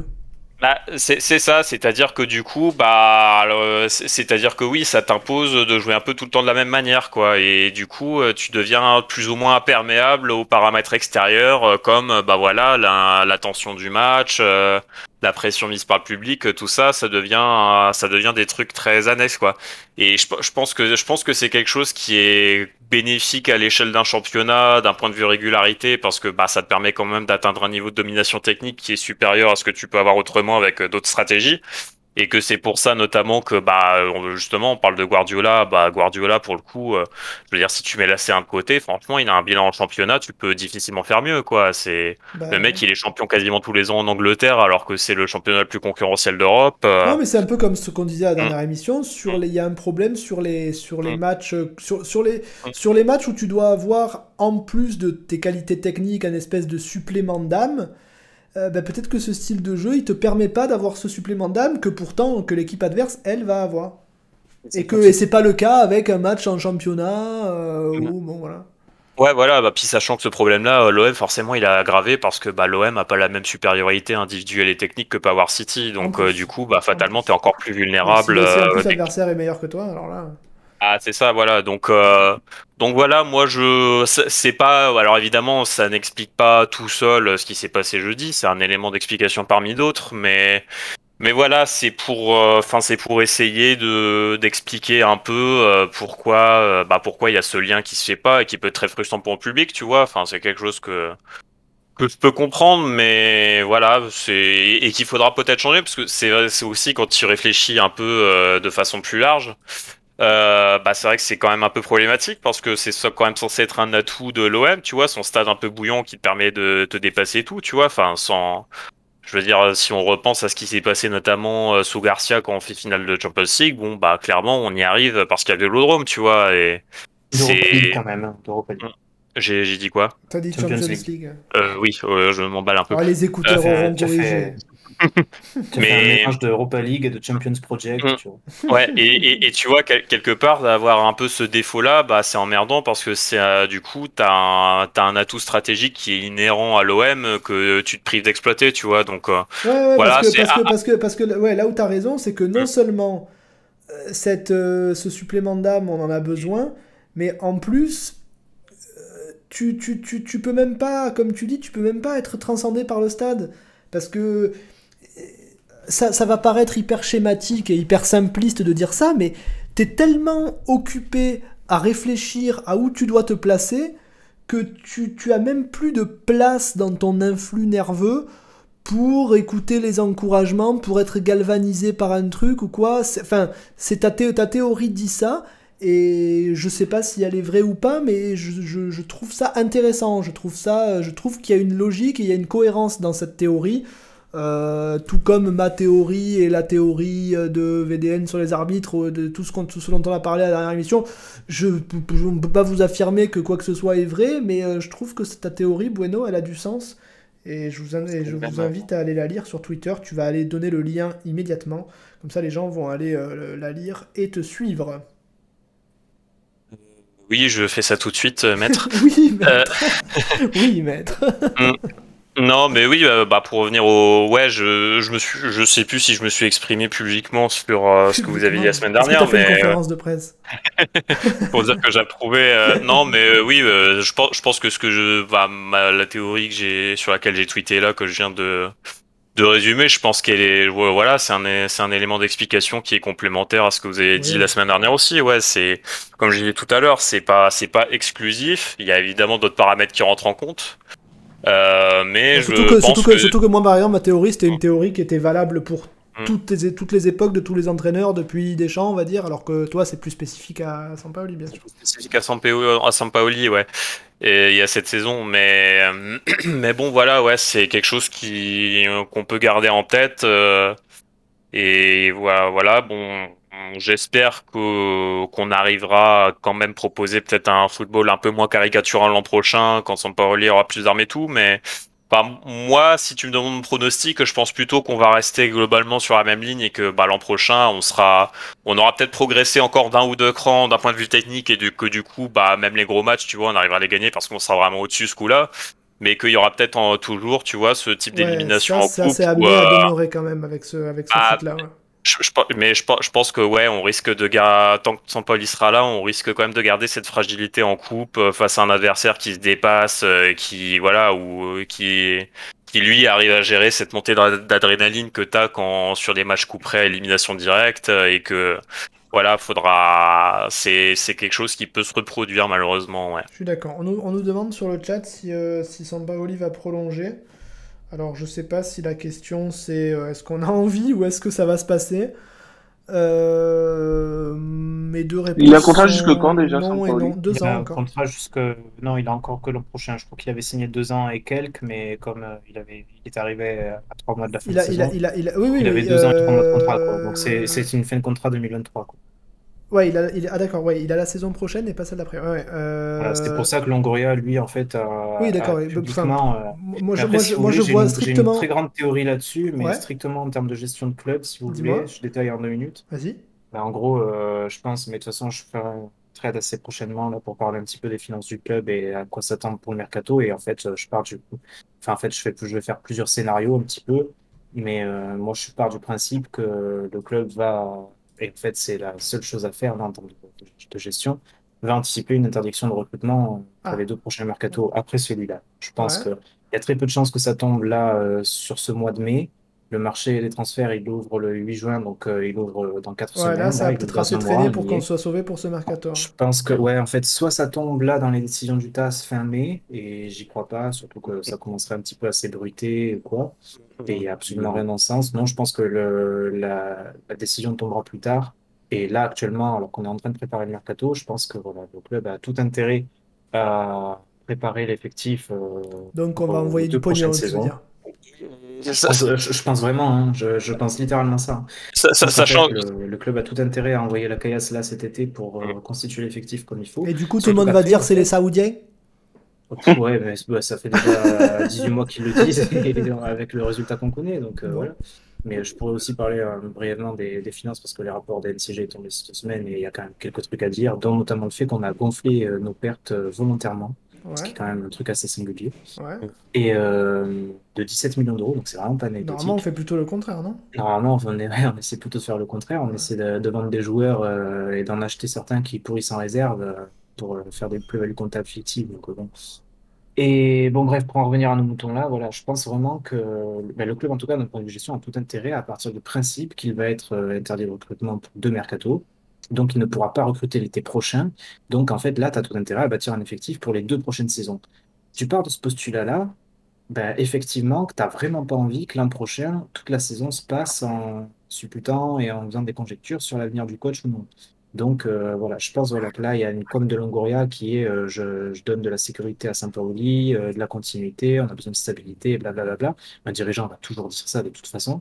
Je pense effectivement aussi qu'il y a un côté un peu caché qui est euh, bah, de toute façon, j'ai aussi besoin de sécuriser un petit peu un coach comme ça pour euh, pas me retrouver éventuellement à devoir aller chercher un coach à un moment donné euh, quand euh, bah, je suis interdit de recrutement. Et alors là, je suis beaucoup moins attractif Est-ce que l'interdiction de recrutement concerne les coachs? Non, a priori, en fait, l'interdiction de recrutement, en pratique, c'est Interdiction de mutation d'enregistrer- Ouais, l'interdiction d'enregistrer des nouveaux joueurs. Tu peux toujours acheter des joueurs, en fait, Ah tu oui, pourras d'accord. Un joueur enregistrer libre, dans tu peux lien. toujours les acheter, ouais, c'est vrai. Non, non, non, tu peux toujours les, Ouais. les acheter si tu veux. Tu peux même acheter euh, mec 50 millions, mais tu pourras pas l'enregistrer pour jouer en Ligue 1. Ah, d'Europe. d'accord. Donc, euh, Donc, oui, d'accord. Alors qu'un en- alors contre, qu'un entraîneur, t'es pas obligé de effectivement, il y a une- l'enregistrer. Voilà, il y a une. Euh, Enfin, tu pourras enregistrer son, son contrat auprès de la Ligue et tout, mais là, c'est c'est vraiment des Ou alors, bah, de toute façon, à la limite, tu le prends comme balayeur et après, il fait les, il fait les, tu prends un coach adjoint. Enfin, voilà. Non, enfin, je- je- de toute façon, c'est même pas prévu par le cadre. Et il y a une exception à, à l'interdiction d'enregistrer les joueurs qui est pour les, euh, je pense, joueurs qui ont, passé, qui ont moins de 21 ans et passé au moins deux saisons au club. En gros, voilà, c'est fait pour euh, que D'accord. tu puisses eh bien, effectivement faire monter tes jeunes du centre de, de formation, bien sûr. Mais euh, voilà, tu ne peux pas aller euh, acheter des nouveaux joueurs et les, les enregistrer pour jouer. Tu peux toujours les acheter si ça te fait plaisir et après tu leur fais faire les tours de terrain, mais c'est quand même pas très glorieux. Oui. Voilà. Mais donc, euh, je pense que dans la, dans le discours de Longoria qu'on a laissé filtrer euh, sur euh, donner de la continuité, pas passer la saison prochaine à se demander si le coach va rester ou pas, je pense aussi que ce qu'il ne dit pas, c'est cette situation où ben, en fait, on peut tout à fait se retrouver dans, un, dans une situation où on va devoir être D'accord. Donc, toi, tu penses qu'on va staff, prolonger? le même groupe. Moi, je pense que tout va être conditionné. Et d'ailleurs, si ça s'est pas fait là dans les dans la semaine qui a passé ou dans les jours qui, qui C'est peut-être fait, mais pas annoncé qui aussi. viennent, ben, je- moi, je pense surtout que c'est que Longoria, il est quand même pas fou. Et euh, c'est quand même conditionné à une qualification en Ligue des Champions, je pense. Ou, Enfin, Ah si on si on venait à s'effondrer, on perd les deux derniers matchs, euh, truc euh, abominable, on finit quatrième. Là, d'un coup, je suis pas du tout sûr de ce qui va se passer. Oui, Donc, surtout que comme il a encore une année de contrat, tu prends pas non plus des risques extraordinaires en le, en et le puis, et pas. toujours pareil, et puis toujours pareil, si tu te dis que tu pars pour un cycle de deux ans derrière, si tu as des doutes sur ton coach, tu pars pas sur un cycle de deux ans avec lui, quoi. Et puis tu peux le prolonger l'année prochaine. Tu peux toujours aussi le prolonger l'année prochaine, ouais, mais bon. Imaginons qu'au bout de trois mois, on est premier. Enfin, tu vois, tu peux trouver une période pour le prolonger, j'en sais rien. Non, non, oui, Pas comme avec Garcia, quoi. Non, Ah, Garcia, non, on l'a Garcia, prolongé quand on était nul. Il faudrait éviter de faire un truc pareil. ouais. Puis, puis- puis Garcia, on l'a prolongé, dans des conditions financières euh, qui font qu'on a été obligé d'attendre le plus tard possible Ouais. pour euh, vraiment être sûr que ça valait le coup parce que c'était exorbitant, quoi. Euh, donc c'est ça le vrai problème, parce que le problème aussi, c'est que voilà, il y a ce précédent Garcia qui a traumatisé beaucoup de monde et que tout le monde veut absolument éviter. Mais ce qu'il faut bien comprendre aussi, c'est que, enfin, c'est les coachs, euh, ils- enfin les coachs, ils sont comme tout le monde, ils bossent mieux quand ils se sentent un minimum en confiance, en sécurité. Et enfin, global d'ailleurs, enfin, je crois que j'avais. Rappelez-vous par exemple si c'était passé avec Gareth. euh, Enfin, Gareth, voilà, on avait énormément traîné à le prolonger. On avait mal fini la saison, euh, peut-être en partie à cause de ça, parce qu'il y avait un gros flou euh, sur son avenir et tout. Puis, bah, d'autant qu'au final, voilà, il est pas resté du coup. Mais enfin voilà, c'est c'est c'est bo- c'est borderline de s'amuser à tu vois laisser le temps couler comme ça jusqu'à se retrouver au pied du mur. Euh. C'est ça met de l'incertitude dans la tête des joueurs, euh, bah, dans la tête du coach aussi. Enfin, c'est pas des c'est pas c'est pas des situations qui sont hyper Oui, qui sont si évidentes que ça, tu vois. Oui, effectivement, Donc, mais je suis, je suis d'accord avec toi, mais en, Ouais, en- les- en les- prolongeant un mec qui devient, qui peut, en Mm. risquant qu'il devienne nul, tu te, peux te mettre potentiellement dans des situations de merde Non, aussi. non, mais, non, mais c'est pour ça que euh, c'est pour ça que je pense que la solution de toute façon c'est de voilà faire en sorte euh, voilà de de mettre Sampaoli dans les meilleures conditions possibles pour bosser tout en se laissant la marge de manœuvre pour euh, bah, être capable de limoger euh, sans problème sans que ça sans que ça ruine le club euh, si Ouais, jamais ça commence à mal tourner tu Ouais, vois ouais, c'est après, j'ai envie de faire confiance à Longoria quand même, Oui. qui a montré que c'était un dirigeant quand même qui avait la tête sur les épaules, à priori. J'ai quand même envie de lui faire confiance pour qu'il y ait aussi des clauses euh, de résultats et que bon, bah, à tout moment, en fait, il dégage sans indemnité si on finit septième l'an prochain. quoi. Tout à fait. Pour, pour- pour reprendre l'histoire du parallèle avec, Gar- avec Garcia, il faut quand même rappeler que ce qui se passe avec Garcia à l'époque, enfin pourquoi Garcia ça finit par être un échec, pas parce que Garcia il avait la main sur le recrutement et qu'il a fait n'importe quoi, et que au bout de bah forcément au bout du troisième ou quatrième mercato où il avait, avait la main, bah ça finit par se voir. Euh, et puis et puis qu'en plus de ça, enfin mais même pas qu'en plus de ça, c'est peut-être la raison principale, c'est que voilà bah il s'est mis tout le vestiaire à dos avec ses Garcia, choix. euh, Garcia, il perd tous les joueurs et je suis d'ailleurs assez persuadé que si à la fois Gustavo et Payet sortent du 11 à un moment donné, c'est qu'ils sont tous les deux allés voir Héros pour le faire jarter.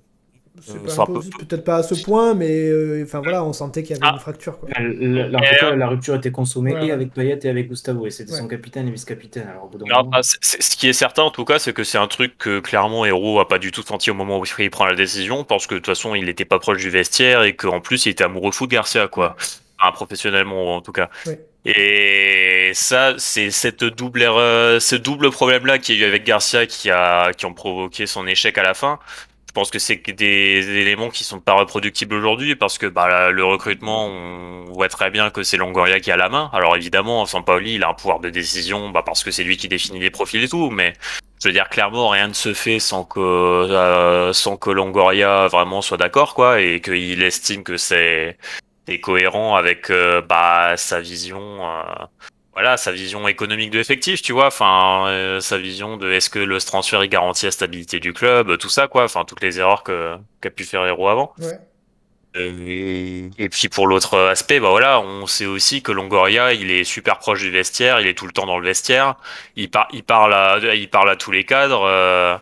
Voilà, il, on, sait que clairement, clairement, lui, il a une très bonne perception, euh, voilà, des, des, des tensions éventuelles qu'il peut y avoir euh, et de et de comment les relations peuvent évoluer, tu vois. Donc, euh, et alors évidemment, ça ne l'empêche pas potentiellement de faire des erreurs parce qu'on peut toujours être surpris, de, ça peut toujours évoluer très vite, hein, on sait jamais. Mais Bah ce qu'il faut se dire quand même que clairement, Longoria, quelle que soit la décision qu'il va prendre, il la prend avec euh, une connaissance euh, de la situation autour de Sampoli qui est bien meilleure que ce qu'a pu prendre Hero à l'époque quand il prolonge Non, mais ne, Garcia, ser- tu vois. ne- ne- ne serait-ce que, enfin, tout, tout, tout bêtement, avoir un président qui est, qui est, qui est issu du monde du Qui foot, tout le foot. bêtement, hein, euh, c'est c'est- c'est- Voilà. déjà, c'est déjà un truc que t'avais pas avant et que ça faisait longtemps que t'avais pas d'ailleurs parce que bon bah, euh, on n'a pas ça depuis quoi, depuis Diouf, enfin c'est Diouf qui était agent de joueur, ensuite on a cette espèce euh, de tu vois. Gaultier. Diouf, il connaît bien le milieu du foot, mais honnêtement, si on parle d'analyse et tout euh, au niveau tactique, enfin, non, mais, mais, mais, connaître le de- milieu du foot au minimum quoi. ouais, Oui, c'était Ouais. quelqu'un qui a eu plein de casquettes professionnelles, mais qui a été agent de joueur, donc qui était vraiment Bah oui. ouais, dans le, qui Bah était oui, dans le mais, milieu mais, mais. Longoria, c'est encore au-delà de ça vraiment- parce que lui, voilà, parce que c'est lui, un, lui, c'est un scout c'est- ça, quoi. C'est ça, ça fait des années qu'il s'était préparé et comme il Vous avez, vous, avez, vous avez lu ces- cet article, ou je sais plus si c'était un article ou un reportage sur Longoria où, où ça explique que quand il était tout jeune, il suivait tous les joueurs, il envoyait des fiches au club et tout. C'est incroyable ce truc-là. Mais comme aujourd'hui, tu vois des mecs, des fois sur Twitter, qui, euh, qui partagent un petit peu sur leur passion et tout, et qui certains finissent par être recrutés par Ouais, bah lui c'était exactement pareil, mais avec beaucoup moins de moyens. sans, les réseaux, voilà, sans les réseaux sociaux, Ouais. du coup, il envoyait des lettres au club et tout. voilà. Ouais. C'était oui, un vrai passionné, je pense. Il était engagé pour euh, il était engagé pour présenter des fiches de joueurs euh, écrites à la main et tout. C'est incroyable son histoire à Longoria.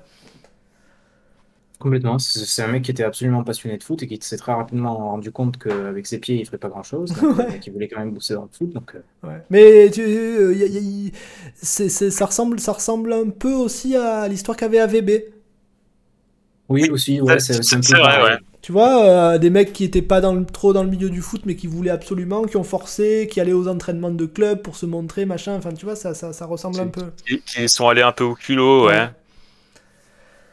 Très bien. Eh ben, Bon, après, écoutez, sinon, Longoria, à tout moment, lui, il a un joker dans sa poche, tu vois. C'est que s'il est en froid avec le coach, il recrute un cham et du coup, le coach se barre. c'est un truc qui peut sortir de sa manche à tout moment. Très bien. Eh ben, écoutez, c'est parfait. Euh, J'en On arrive à la période préférée de l'année. Le mercato? Ah, on va Non, avoir non, 48 la période du multiplex. Ah là non, non, non, non, non, moi je, je, peux- je- je- ça, ça existe plus. Enfin, ça matchs existe encore, mais plus personne regarde ça. Maintenant que tu peux Ça, aller. ça aller- va, ça va être sur Amazon ou sur Canal euh, Sur Amazon, non? Je sais pas. Euh, à l'é- c'est un lot de match qui, qui est particulier. à l'époque, alors certains n'ont pas connu ça, euh, même, même euh, Nash a peut-être même pas connu ça, mais euh, ou alors très jeune. Mais nous, à l'époque, euh, quand on avait 20 ans, euh, bah, c'est le dernier, les deux dernières journées, ou peut-être même c'était que la dernière journée à l'époque.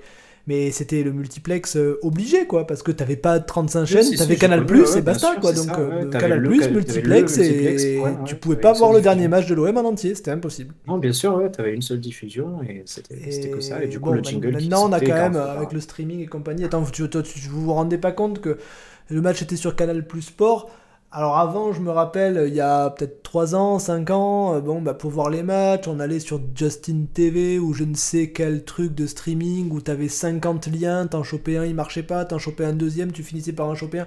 Maintenant, il y a des mecs sur leur compte Twitter en direct, ils diffusent le match en HD.